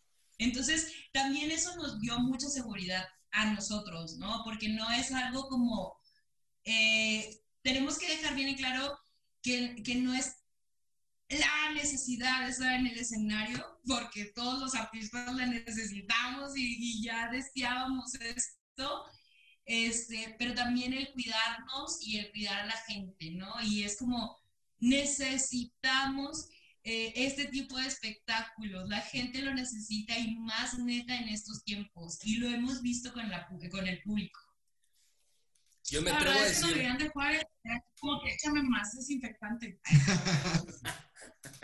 yo me atrevería a decir, porque, porque el COVID viene de Juárez, obviamente. ah, claro, ¿no? Todo lo malo, todo lo malo en Todo Juárez. malo. O sea, la varicela, todo. No, no, no, pero lo más padre fue la función en... Ay, se me fue, se me fue. El Gnocchi, el Gnocchi, el Gnocchi fue la función más padre porque tuvimos la producción, nos puso y se mochó con unos murciélagos, señora. What the fuck? Ok, ok, bueno, eh, dato interesante. Bueno, eh, estaba el señor Alan, eh, el señor Chava, descansando, debido a que han sido jornadas muy largas. Él descansaba y de pronto eh, lo escuchamos gritar. Lo escuchamos gritar con un grito bastante agudo. Eh, claro que todos nos asustamos. Aquí estamos del dormido. Eh, resultó que él pensó que había un ratón. Entonces el ratón empezó a volar ¿Qué y te parece? Bastante. Sí. Un pinche murciélago atacando. ¿Y luego qué? De, de premio fue, llévese el murciélago. Son costumbres y aquí tenemos el gnocchi. Si lo asustó un perro, llévese al perro. Sí. Nos andaba rondando el COVID. Hijo, no. Esos de gnocchi, qué, qué, qué raros son. Hicimos sopa de murciélago. Patrocinador oficial. Y, y gracias, y gracias a, y gracias a lo que pasó en gnocchi, pues ya regresamos a naranja. Digo, no, no, se dice no pasa nada. Oigan, es lo que les iba a decir. Afortunados ustedes que alcanzaron a dar la- las funciones, ¿eh? Así es. O sea, ya brincamos a, a naranja y se cierra otra vez la cosa, la posibilidad del 30% de las funciones en vivo. De, y, ju- o sea, ¿qué tenían las funciones en vivo? ¿Dos semanas?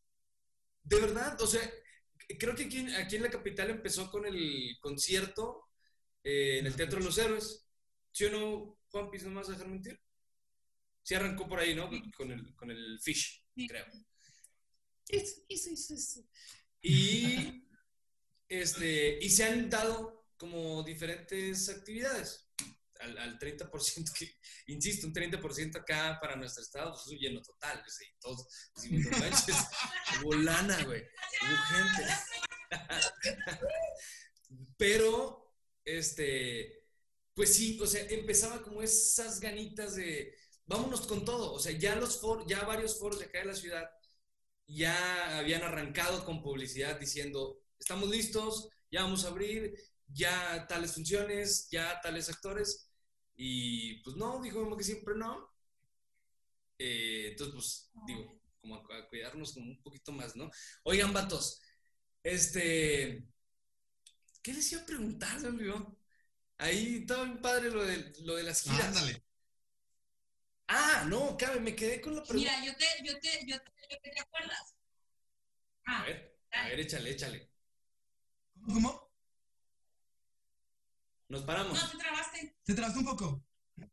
Ahí estamos ya. No, ya, ya estás bien. Vientos. Al- ¿Algo me ibas a, a decir, Mayra?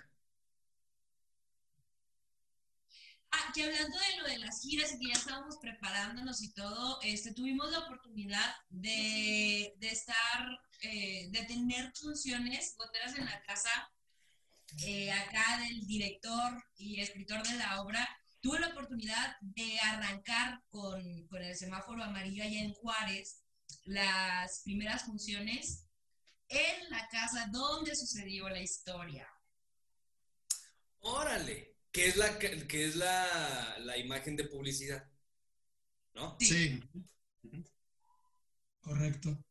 Una experiencia muy íntima eh, en la casa de mi abuelita. Ahí ya no, ya no es habitada esa casa, ¿o sí? eh, sí, eh, Andrés. Andrés habita la casa. El Este, verdadero Andrés. El verdadero Andrés habita la casa. Y este. Órale. Es, fue una experiencia muy interesante. Muy interesante.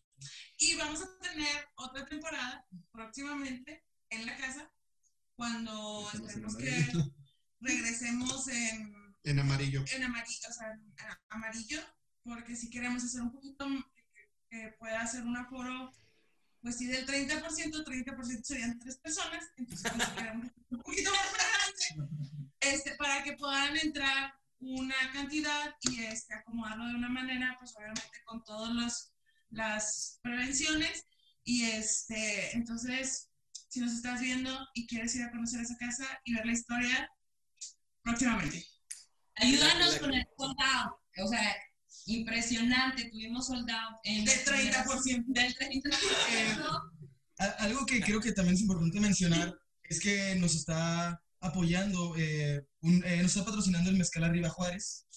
Eh, nos está, nos han- básicamente nos ponen pedos, ¿verdad? Nos dan botellas, No sé qué hablas. este, básicamente nos, nos eh, proveen botellas y este, han sido muy gentiles con nosotros. Mezcal Arriba Juárez, pues lo tengo que mencionar a huevo, ¿verdad? Porque si no, luego, pues, ¿quién me va a dar botellas gratis, verdad? Exacto, Nomás lo exacto. digo. Exacto. Pues que manden una. Les digo, ¿cuál problema? Sí, te patrocínanos. una. No, y fuera de pedo, fíjate que está muy rico, ¿eh? Está delicioso el mezcal. No es porque nos patrocine, la verdad está muy bueno, está muy sabroso. Y pues, vaya, se, se sumaron a este proyecto y nosotros encantados.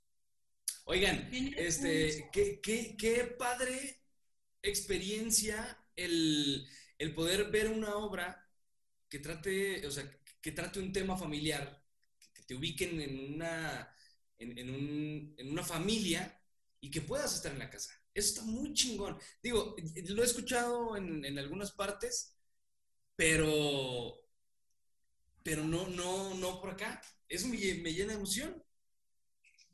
Es como ver una obra de Frida Kahlo en, en Casa Azul. Mira, yo te, voy a, yo te voy a decir algo, Álvaro. Este, la verdad, para nosotros, eh, originalmente no teníamos este, la idea de que pudiéramos hacerla ahí, pero se pre- fue prestando todo. Y cuando ya llegamos, después de los ensayos eh, que llegamos a tener, porque pues prácticamente tuvimos que preparar la obra casi otros seis meses por Zoom, por la situación, este, y que ya pudimos, ya que vimos que ya iba a cambiar el semáforo y que pudimos ir a la casa, conocerla, verla y pisarla, es una energía impresionante. O sea, no es, no es por nada, pero la historia tiene, o sea, el peso que se le da al estar ahí y presentar esa historia que, que pasó eh, ahí mismo, o sea, no, es muy rara vez que tú puedas trabajar una obra de teatro, número uno, con el dramaturgo que la escribió, que él la dirija y que suceda en el mismo lugar donde sucedió. Es, son de esas cosas que de verdad yo estoy muy agradecido como actor eh, de poder vivir una experiencia así, porque aparte, la gente que lo vio se llevó una experiencia muy padre, muy cabrona, porque este, acá el señor director estuvo la idea de no solamente que fuera la obra, sino regalar una experiencia al público Claro, que llegaba. Entonces, este, ahí, eh, si tienen la oportunidad cuando tengamos la temporada, pues van a encontrar algunas sorpresas dentro de la casa que los va a ir envolviendo en el ambiente para que cuando sea tercera llamada, pues estén más empapados y puedan llevarse una experiencia muy chida. Además, ¿qué se siente, güey? O sea, eh, eh, eh, en, un, Sí. en, un, en un escenario siempre se crea como esa atmósfera de esa convención de la, de la situación con una escenografía. Con la- por eso existen las, las escenografías. Este, pero cabe, qué, qué buena idea, güey. La neta, o sea, qué chido que, que...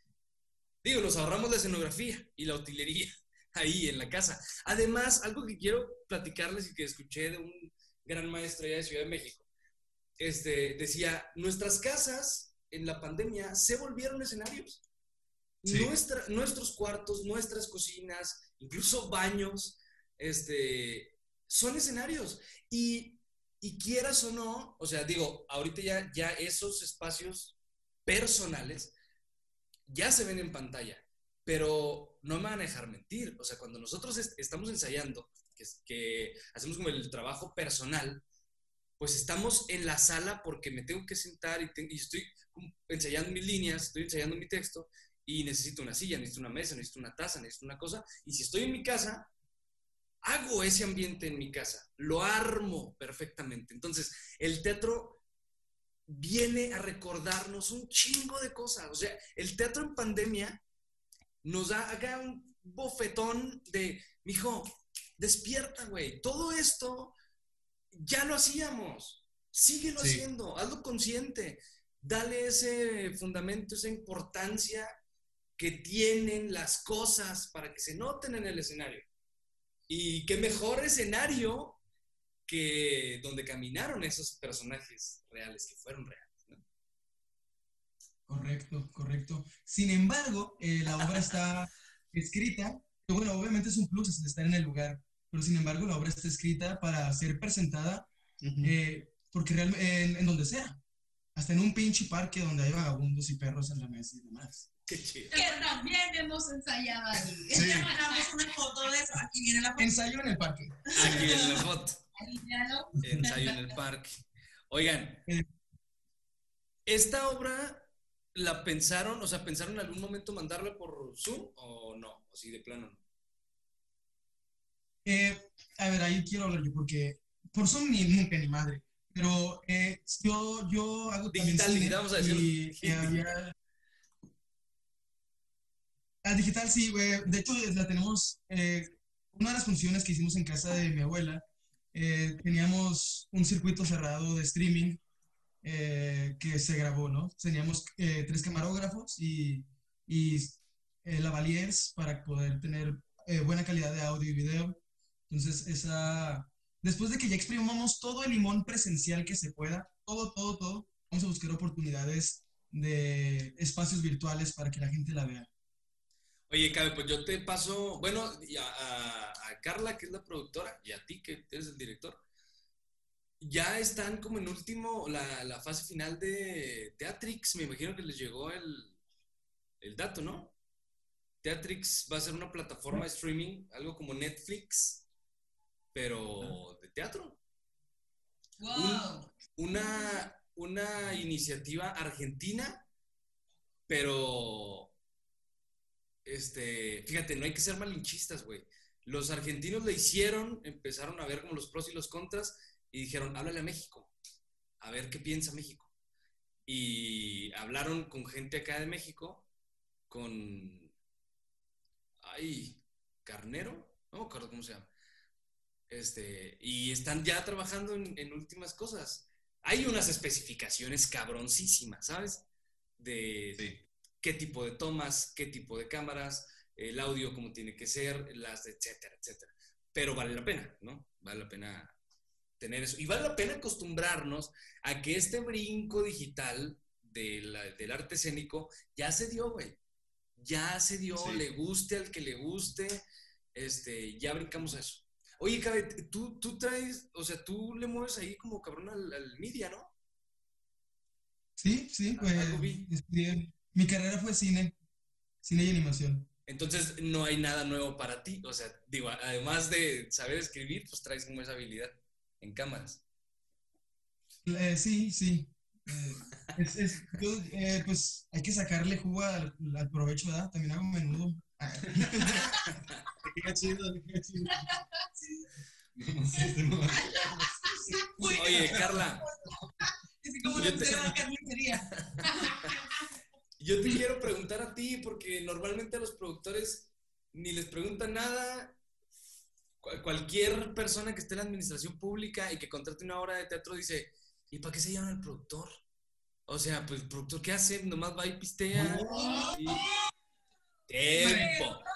Cualquier persona que esté en la administración pública y no le sepa a un elenco, eso dice, güey. O sea, te dice, pues ¿para qué te pago cinco si te puedo pagar cuatro? ¿Sabes? Este, afortunadamente ahorita en la, en la Secretaría de Cultura y, y específicamente en Red de Teatros hay gente de teatro que sabe la importancia que es esto. Este, platícanos qué andas haciendo tú, Carla, ahí con ellos. ¿Qué, qué es lo que hace un productor en una gira de teatro? ¿Yo? ¿Platico yo o platica Cabe? Tú. ¿Yo? Pues mira, ¿qué hacemos? Pues primero no dormimos, este, porque tenemos que cuidar que todos se vayan a dormir. Eso sí, los productores son los más histéricos, las personas más histéricas, neuróticas y, y desagradables de la vida. Desmi- desmiénteme eso. No, es un amor, Carla. Este, bueno, pues muchas gracias, se desconectó tú. No, o sea, o sea, de es, lo que todo, es, lo que, es lo que todo el mundo dice, es lo que todo el mundo dice. No, es- sí somos, somos muy histéricos. De hecho, hoy veníamos a platicar, ayer, ¿no? Fue cuando me, dijeron, me dijiste que, este, que me gusta estar estresada, que me gusta el estrés. Sin O sea, duda, sin duda. Soy adicta al estrés. Este, sí, sí, es que me gusta, soy, tengo que estar en todo. Si no estoy en todo, me, ahorita, no sé si me, bueno, ya me vieron que ando para acá, para acá. O sea, no me estoy quieta. Ahorita estoy, ya busqué Tetrix, Y ya, ya se acabó. puedo conectarlos. Y ya se acabó la función, fíjate nomás. Entonces, exacto. O sea, realmente, ah, ¿qué hacemos? ¿Qué hacemos? ¿Qué hace un productor? Este, no duerme, este, Toma mucho café, whisky. Le voy a ayudar a Carla, le voy a ayudar a no, Carla. Ok, bien, bien, dale, dale, por favor, por favor. este, me encargó, pues técnicamente, en, nuestro, en esta producción específica, eh, soy la que ha apoyado en todo lo que viene siendo en escenografía, iluminación, ambientación. Este, entonces, de encargarme que todos esos puntos estén completos. Y en una gira en específico, el productor pues se tiene que encargar de que junto con el, ah, el hostess, que en este caso es, es Juanpi, Juan Pablo. Ay, nos le voy a decir hostess durante toda su vida. O sea, lo que nos reste de vida, amigos, le voy a decir hostess. A partir de hoy. Sin duda, sin duda. Soy súper pocha, entonces de repente me, el anfitrión, el anfitrión, este, el hostess, este, es estar conectado con él para cubrir las necesidades de, primero que nada, del el elenco, que el elenco tenga su tiempo para descansar, porque los actores van a actuar. Entonces, y es, es cuidarlos, es cuidar su talento, es cuidar que duerman, es cuidar que coman, que se sienten mal, que quieren ir al baño, buscarse un baño, o sea, to- todo, cumplirles sus necesidades, porque yo lo que quiero es que el producto final esté como el director lo quiere. Entonces, Hay algo- entonces hay- ahí hay- es Dale, dale, dale. ¿Verdad? Ahorita lo digo. Ahorita lo digo, ahorita lo digo.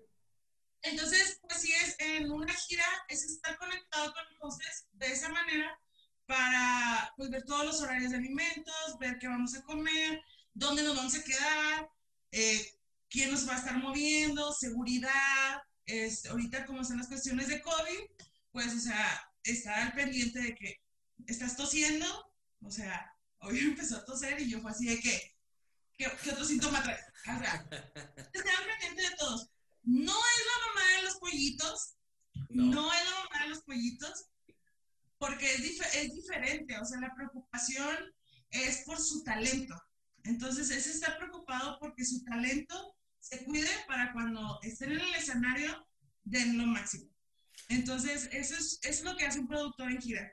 O sea, realmente es estar al pendiente del talento para que suceda la magia. Yo tengo tiempo, Carla y chicos, este, diciendo, yo soy egresado de la licenciatura en teatro acá en la UACH, en la Facultad de Artes, y yo tengo mucho tiempo diciendo que si queremos aprender algo en, en- en temas de producción teatral, hay que voltear un poquito a Juárez y a ver si no se les infla el booty. Pero hay que, hay que voltear un poquito a Juárez porque Juárez lo hace muy bien, güey. Juárez ha tenido la ventaja de que le han bajado gente del, del- de la Universidad del Paso a dar muchos talleres, o incluso a radicar a, a Ciudad Juárez, con ideas de teatro americano, güey, con, eh, con currículums y participaciones en grandes eh, proyectos, en grandes montajes, donde no hay un productor, donde, donde hay un productor, un stage manager, un stage management, etcétera, etcétera, etcétera. O sea, un cuerpo de producción chingón, que está totalmente alejado del elenco. Y que nosotros malamente, y a ver si no me cae pedo por eso que voy a decir, porque malamente nos dicen, mientras no tengas algo fijo, algo seguro, como una compañía ya bien establecida, tú como director tienes que ser algunas veces actor, tramoyista, este, sonorista, iluminador, técnico, jefe de foro, este, productor y, y asistente, ¿no? Como director. Este, pero es importantísimo. Ojo, el director no es el que hace toda la gestión, para están los gestores. El director no es el que diseña una escenografía, para eso están los escenógrafos. El, director no, al- no alista la música, tiene en la cabeza una idea de la música y junta a su equipo técnico y dice, oye, ¿qué pedo? O simplemente le dice al productor, oye, quiero algo de, los recoditos, güey. Y el productor dice, que estás pendejo? Pues creo que no. O sea, vámonos, mira, ¿no? El productor es el que lleva una de las cargas más, más duras en un montaje. Y siempre debemos tener un productor, a la gente que nos está escuchando de teatro, siempre procuren, sí, o sea, siempre procuren en el elenco tener un productor, un productor, el- director no es el productor, ni los que los patrocinan son productores, no, sea, una persona se tiene que encargar, ahorita lo dijiste muy bien, Carla, los actores van a actuar y el director va a dirigir, ¿sabes? Pero hay una persona que tiene que estar al pendiente de la alimentación, de la- del hospedaje, de la lana, de, de sí que les estén pagando la lana, este, quieras o no, pues es un equipo. Y así tiene que ser, ¿no? Sí. encargado de las redes sociales, que es como llegamos aquí. O sea, fue, me dieron, me comentó Juan, Juan luego, luego, y dije, pues esta es una oportunidad, o sea, es, es, encargarte que, a darse a conocer del, del talento. Y ahorita que comentaste de que volteen a ver a Juárez, creo que Juárez es una ciudad que tiene muchísimo, muchísimo talento. Hay muy buenos productores en Juárez. Yo soy de ahí. Ah, no sé. Este, son, hay muy buenos productores en Juárez porque en Juárez hacemos de todo. Hacemos de todo. Entonces, cuando te ponen en, el- en la cajita del productor, es así como que no hay pedo. Iluminación, no hay pedo, escenografía, no hay pedo, utilería, vestuario, porque ya sabes lo que se necesita, ¿no? Este, y es bien importante, nuevamente lo repito, tú, director de una obra de teatro, de verdad, el productor es tu mano derecha. O sea, el productor va a ser tu mano derecha, es el que te va a decir, el que te va a decir, arre, si lo hacemos, yo te consigo tanto el varo como las cosas y lo que tú en tu maravillosa cabecita tienes se va a hacer realidad. Pero obviamente necesitas la creatividad del director, el talento de los actores y todas, todas esas otras tareas. Pero sí, ese productor es una, un punto muy, muy, muy, muy importante. Eh, justamente, ah, perdón, eh, No, los demás quería agregar que justamente el día de ayer, creo, estábamos hablando que la producción se ve como un trabajo administrativo algunas veces, que es algo erróneo, porque la producción es un trabajo completamente creativo. Creativo, claro. Tienes que ser una persona creativa junto con el director, porque el director va a tener ideas, entonces la, la solución es, es de naturaleza creativa ya. ¿No? Este, necesito, necesito una cuerda roja que, que tenga lamparitas. Ah, la ching, ¿y dónde saco eso? Y de pronto la creatividad comienza a, a rodar del productor y pues encuentra la solución óptima. Y yo, bueno, en Carla veo una persona bastante uh, creativa, movida, eh, adicta al truco. No te creas, no se crean. Eh, es broma, no es cierto, es broma, es broma. Eh, Al truco de hacer cosas. al truco Sí, de hacer claro, cosas. claro. Sí, claro, claro. No, no, no, de verdad que ah, honor a quien honor merece. O sea, Carla se ha rifado eh, en esta gira que, que tuvimos. O sea, de verdad, ver a la productora así, así, o sea, no hay cosa que haga que eh, no esté al tanto, no esté al pendiente. De verdad, íbamos hasta dando la vuelta así en cada, en cada lugar que llegábamos, íbamos dando la vuelta y ella así como, de verdad no necesitan nada de la ferretería, o, o sea, era así, o sea, una cosa exagerada, súper al tanto de todo. eh, y como dice ella, no es que se convierta en nuestra mamá para nada. O sea, está al pendiente de las necesidades y enfocada en la obra en sí. Entonces, también es bien bonito porque ha sido un gran honor trabajar con este equipo. O sea, se ha formado un equipo y yo creo que eso hace que tenga los resultados que ha tenido Goteras en la casa. Sí, claro. Yo- de hecho, el, el- eso que acabas de decir, Cabe, eh, tiene- tienes toda la razón. Creo que el productor puede ser incluso hasta más creativo que el director. O sea, creo que el productor es el que tiene la responsabilidad de tener un lenguaje o de, o de manejar el idioma técnico, pero también el idioma romántico de los directores o de los actores, o también el idioma guarro de los técnicos del escenario. Digo, guarro sin... sin, eh, sin Se acaba de Juan. Sí, sin, sin- sin decirlo, o sea, sin referirme a, sin ser peyorativo, quiero decir. Este, pero el productor es el que al director dice, se ve ahí un padre, una luz aquí, azul, menta, que se vea aquí, que pinte la cosa. Entonces el productor tiene que traducir eso y decirle al técnico, ponme un lico aquí de, con una gelatina de tal color y ta, ta, ta, es lo que quiere el director. Eh, señálamelo, señálamelo a centro, centro, o señálamelo, ¿no? El, el director habla en otro idioma. Sí. Por, por eso los directores no deben de tener comunicación. Esa es una recomendación, ¿no? Entre compas. No deben tener comunicación con los técnicos porque van a salir de pedo. Porque el técnico le va a decir, ah, chinga, pues no hay eso. Y el director va a decir, "¿Ah, ¿qué? O sea, me están negando las cosas. Y ya hay un pedo. O sea, y ya no se hablaron y ya.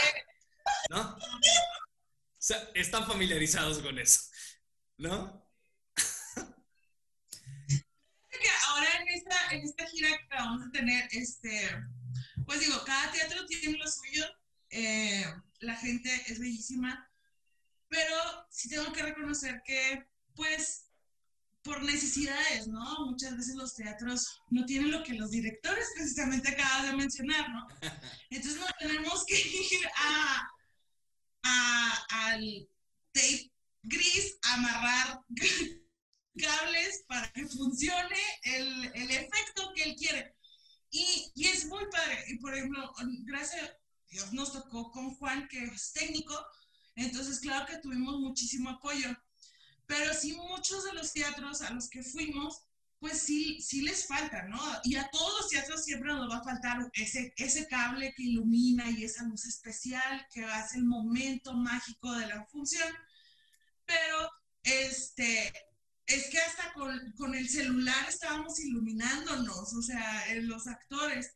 Entonces, sí, sí, y, y eso es así como que, oye, ¿y si, si le ponemos esto? Entonces, fue un trabajo muy padre. Una, eso sí, el productor tiene que tener una comunicación con el director, este, Total. y con, total, total, o sea, la comunicación es lo esencial.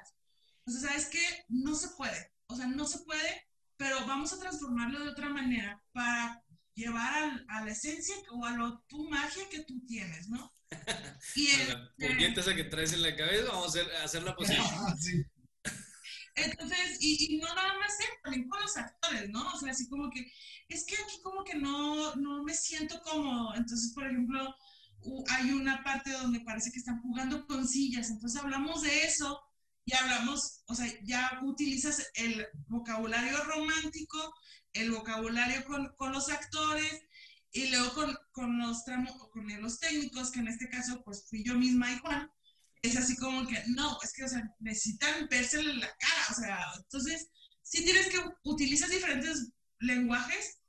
Y regresando al punto de los teatros, no tuvimos ciertas ah, beneficios o luces insuficientes, pero haber trabajado eh, con lo que teníamos, eso tiene mucho Juárez, creo, y todos los teatreros de México que nos Chile. hacemos, todo, ajá, nos hacemos con lo que tenemos, ¿no? Con lo que Y, sea. Dios mío, la creatividad, la crea- de creatividad no nos morimos. Somos mexicanos, somos mexicanos. Si no hay Sí. cinta negra, hay chicles o mocos, o sea, en, en el peor de los casos, ¿no? Este, una de las cosas que quiero resaltar, y ustedes no me van a dejar mentir, ya para cerrar, chicos, porque ya se nos, ya se nos fue el tiempo así. Así se nos fue el tiempo. Este, Volando. eh, algo que, que me gustaría resaltar es el recorrido que eh, Circuito, válgame, se me fue el nombre. Circuito, Circuito regional. regional. Circuito regional ofrece a los creadores y directores que es conocer los recintos teatrales que tiene el Estado. No- cualquiera podría pensar que Meoki, pues que nada más le corre un rito ahí, padre, y que hacen unos mariscos bien ricos. Pero, pero no, tiene su foro. No los llevaron a los mariscos de Meoki, al Vado, no los llevaron.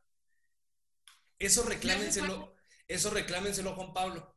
Así, él, él es el, el- el principal culpable, el único culpable de eso, ¿eh? Tenemos que regresar. Este, eh, conocer y reconocer, pisar los escenarios que tiene el Estado.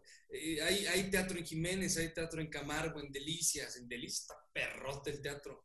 Este, los diferentes foros que tiene Ciudad Juárez, por ejemplo, los que, tienen, los que tenemos aquí en Chihuahua, o el foro de Aldama, que todo el mundo dice, pues en Aldama no pasa nada, vato". o sea, el, el- hay un chiste padrísimo que dicen que el presidente municipal de Aldama es el- el director de, de una escuela primaria X, o sea, una escuela primaria como, sea, triste. ¿no? Pero eh, a ese nivel, ¿no? De, de como la, la discriminación de los municipios, pero hay foros muy chingones en cada municipio que, que te sorprendería. O sea, dices, ah, cabrón, esto, neta. O sea, incluso hay, hay foros mejores que en la ciudad. Grandes. ¿no? De hecho, el de Aldama está muy bonito. El de Aldama está preciosísimo. ¿Cómo les fue con eso? O sea, ¿cuál fue su experiencia de, de conocer estos foros? ¿Sabían que había foros? Pues obviamente supimos que había foros porque si nos están invitando a hacer teatro, pues imaginamos que iba a haber algún tipo de, de aunque fuera duela, ¿no? En el, eh, sí, pero, eh, pero fue muy, fue muy enriquecedor. Realmente fue bastante nutritivo el, simplemente el hecho de sentir otros aires, Claro. eh, otras gentes, es algo que te abre el- la mente y eso siempre hace viajar, ¿no? No, y siempre te, te encuentras con la sorpresa, como te comento, el de Aldama está padrísimo y, y dices, o sea, y hasta te abre tu panorama, porque sí, sí nosotros sí nos decíamos, no manches, esto estaría bien padre para que estuviera en Juárez, ¿no? O sea, es como, de verdad, hay cosas, hay cosas bien bonitas y bien sorprendentes, bien sorprendentes. Entonces, sí vale la pena estos recorridos y sí vale la pena que den a conocer estos lugares. Te digo, eh, hay sus, sus pros, sus contras, como en cualquier lugar, porque sí hay lugares también un poquito, ahorita justo por este circuito, como que están retomando la cultura, porque sí hay lugares que a veces eh, los olvidan. Y un lugar olvidado, tú sabes que se deteriora, se va acabando, se va perdiendo, entonces fue muy padre. Chicos, muchísimas gracias. Enhorabuena por todo, por esta gira que se aventaron. Ahí por cuatro municipios, Ojinaga, Aldama, eh, Meoqui y Camargo. Este, enhorabuena. Sí, a los municipios que a los municipios que nos están viendo y no nos tocó ir a, a esos lugares, de verdad, invítenos. O sea, este, si Sí. pueden poner un mensaje aquí o contactarnos en nuestras redes sociales, Goteras en la Casa, tanto en Instagram como Facebook. Este, contáctenos y, oye, ¿sabes qué? Pues, pues, queremos algo diferente, nos arrancamos, o sea, buscamos para irnos. Estamos, todos estamos bien puestos. Queremos hacer teatro, queremos, queremos estar en el escenario. Bueno, yo no, pero queremos que, yo quiero que ellos estén en el escenario y estén en todo el mundo. O sea, si nos llegan a ver de otros lados del país, invítenos. O sea, créanme que tenemos las manos para ir. Nos falta Chihuahua, ¿eh? Sí, nos falta. Chihuahua, no hemos ido a Chihuahua.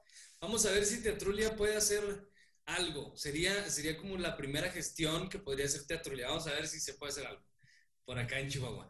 Este, pero chicos, Está grabado, prometo está nada, grabado. ¿eh? Eh, no, porque ¿eh? no es una promesa. Ojo, no es una promesa. Este, Juanpis, ven para acá. Platícanos tú. Tú has andado, eh, como les dije ahorita, Juanpis, compañero de, de generación, que terminamos en generaciones distintas por una o por otra cosa, pero que yo siempre he hablado muy bien de este cabrón, porque me consta la chamba que sabe hacer y, y me, me consta lo bueno que es haciendo teatro. Este, ahora te toca andar de técnico, vato. Juanpis, ¿se murió Juanpis o qué? Quítenle la dona que trae en la... Sí, soy técnico no oficial, por lo pronto. ¿Cómo? Técnico no oficial, hostes. Ay, cabrón, me mordí. Le, le tocó andar de mejor amigo y compañero, que se pone la camisa de goteras. Sí, se la rifó. Pero le encanta a Juanpis ponerse las camisas de todo el mundo. ¿Te acuerdas cuando andábamos? ¿no? Ahorita está viendo cuál se va a robar. ¿Te acuerdas cuando nos poníamos las de Telcel, Juanpis? Desde ahí nos gusta ponernos la y hacerlo con, con gusto. Juanpis, este, ¿cuál es tu chamba ahí en, en Red de Teatros o en el festival o dónde estás ahorita? Pues ahorita acompañándolos este, con estos recorridos, eh, ando documentando eh, lo que es todo el traslado y, y el regresar otra vez a las funciones de teatro, ¿no? Tanto con ellos documentando como con la gente de los, de los municipios. De los municipios. Importantísima esa chamba, güey, la documentación de las cosas, porque nos hemos topado ahorita que vienen como temas de vamos a subir cosas a YouTube, vamos a hacer que la gente nos conozca. Y dice, pues sí, güey, pero no hay videos de, las cosas. ¿Cómo no hay videos? Y tuvimos premios en 1982, sí, pero no hay video, güey. Pero una foto, no, pues no hay foto. Ya se murió el fotógrafo que tenía la, la base de datos ahorita, ¿no? Eh, importantísimo, Juan Pisos, ¿qué andas haciendo? Enhorabuena, sabes que te quiero. Hostess, a partir de hoy te voy a decir hostess, ya no eres Juan Pis, ya eres el hostess. Hoy te cambio, El hostess. hoy te cambio ahora mismo aquí en el celo, el hostess. Vamos a hacer un, una dinámica, chicos, que me gusta hacer con todos los invitados. Y es, saquen su celular. Esto me conviene. Métanse a Facebook, Instagram, Twitter, donde quieran. Busquen Teatrulia-MX. Igual ustedes que nos están escuchando, hagan lo mismo, hagan lo mismo. Es el, es el momento de la dinámica, padre. Saquen su celular, métanse a Facebook, Instagram o Twitter y busquen Teatrulia-MX. Hay un, hay un botoncito que dice me gusta, ah, póngale ahí, por favor. Lo hacer con goteras en la casa. Claro, para eso, para eso es la dinámica, para eso es la dinámica. Lo Este, que nos están también- viendo, Espérame, espérame. Ahí vamos con goteras.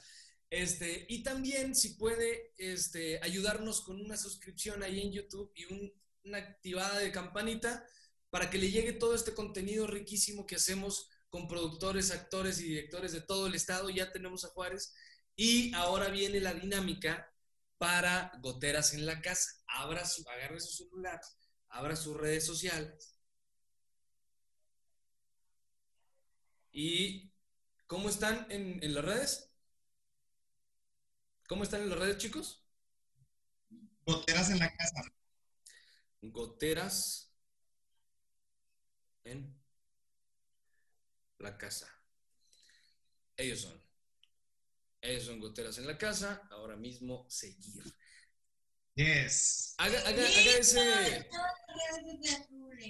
Sí, haga ese, ese, esa dinámica. Hagamos comunidad. Creemos esa red que necesitamos como gremio artístico, que necesitamos conocernos, necesitamos reconocernos. Este, y chicos, no me queda más que agradecerles su tiempo, agradecerles eh, la invitación a Juan Piz, de verdad. Gracias por, por recomendarte a Trulia, güey, para que, para que estén los chicos acá. De verdad, es un honor, cabe, es un honor, vato, que estés por acá. Enhorabuena por todo lo que andan haciendo. Gracias a Oscar Moore, a Alan Escobedo, gracias a Mayra Mejía, este, Carla Abeitia, que fue la que hizo toda esta gestión, es productora, y por supuesto Cabe Tejada, que es el director y dramaturgo de esta, de esta puesta en escena. Chicos, ¿algo más que quieran agregar?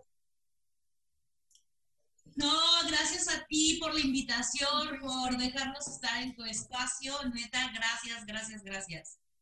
Es un honor siempre. Vamos a hacer un print screen para. Una, dos. Ahí está. ¡Lista! Muchas gracias. A usted lo invito a que siga las redes sociales de Teatrulia. Es- eh, nos encuentra en Facebook, en Instagram, en Twitter. Lo invito a que se suscriba al canal que está aquí abajito.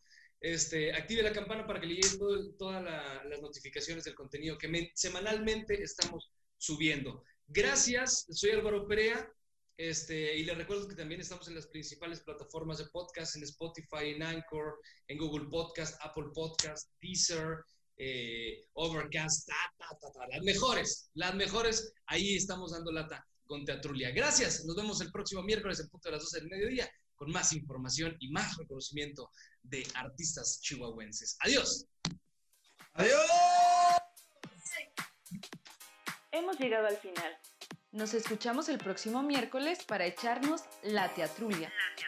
No olvides seguirnos en Twitter, Instagram y suscribirte a nuestro canal en YouTube. Búscanos como arroba teatrulia-mx. Porque teatruliar entre amigos es más emocionante.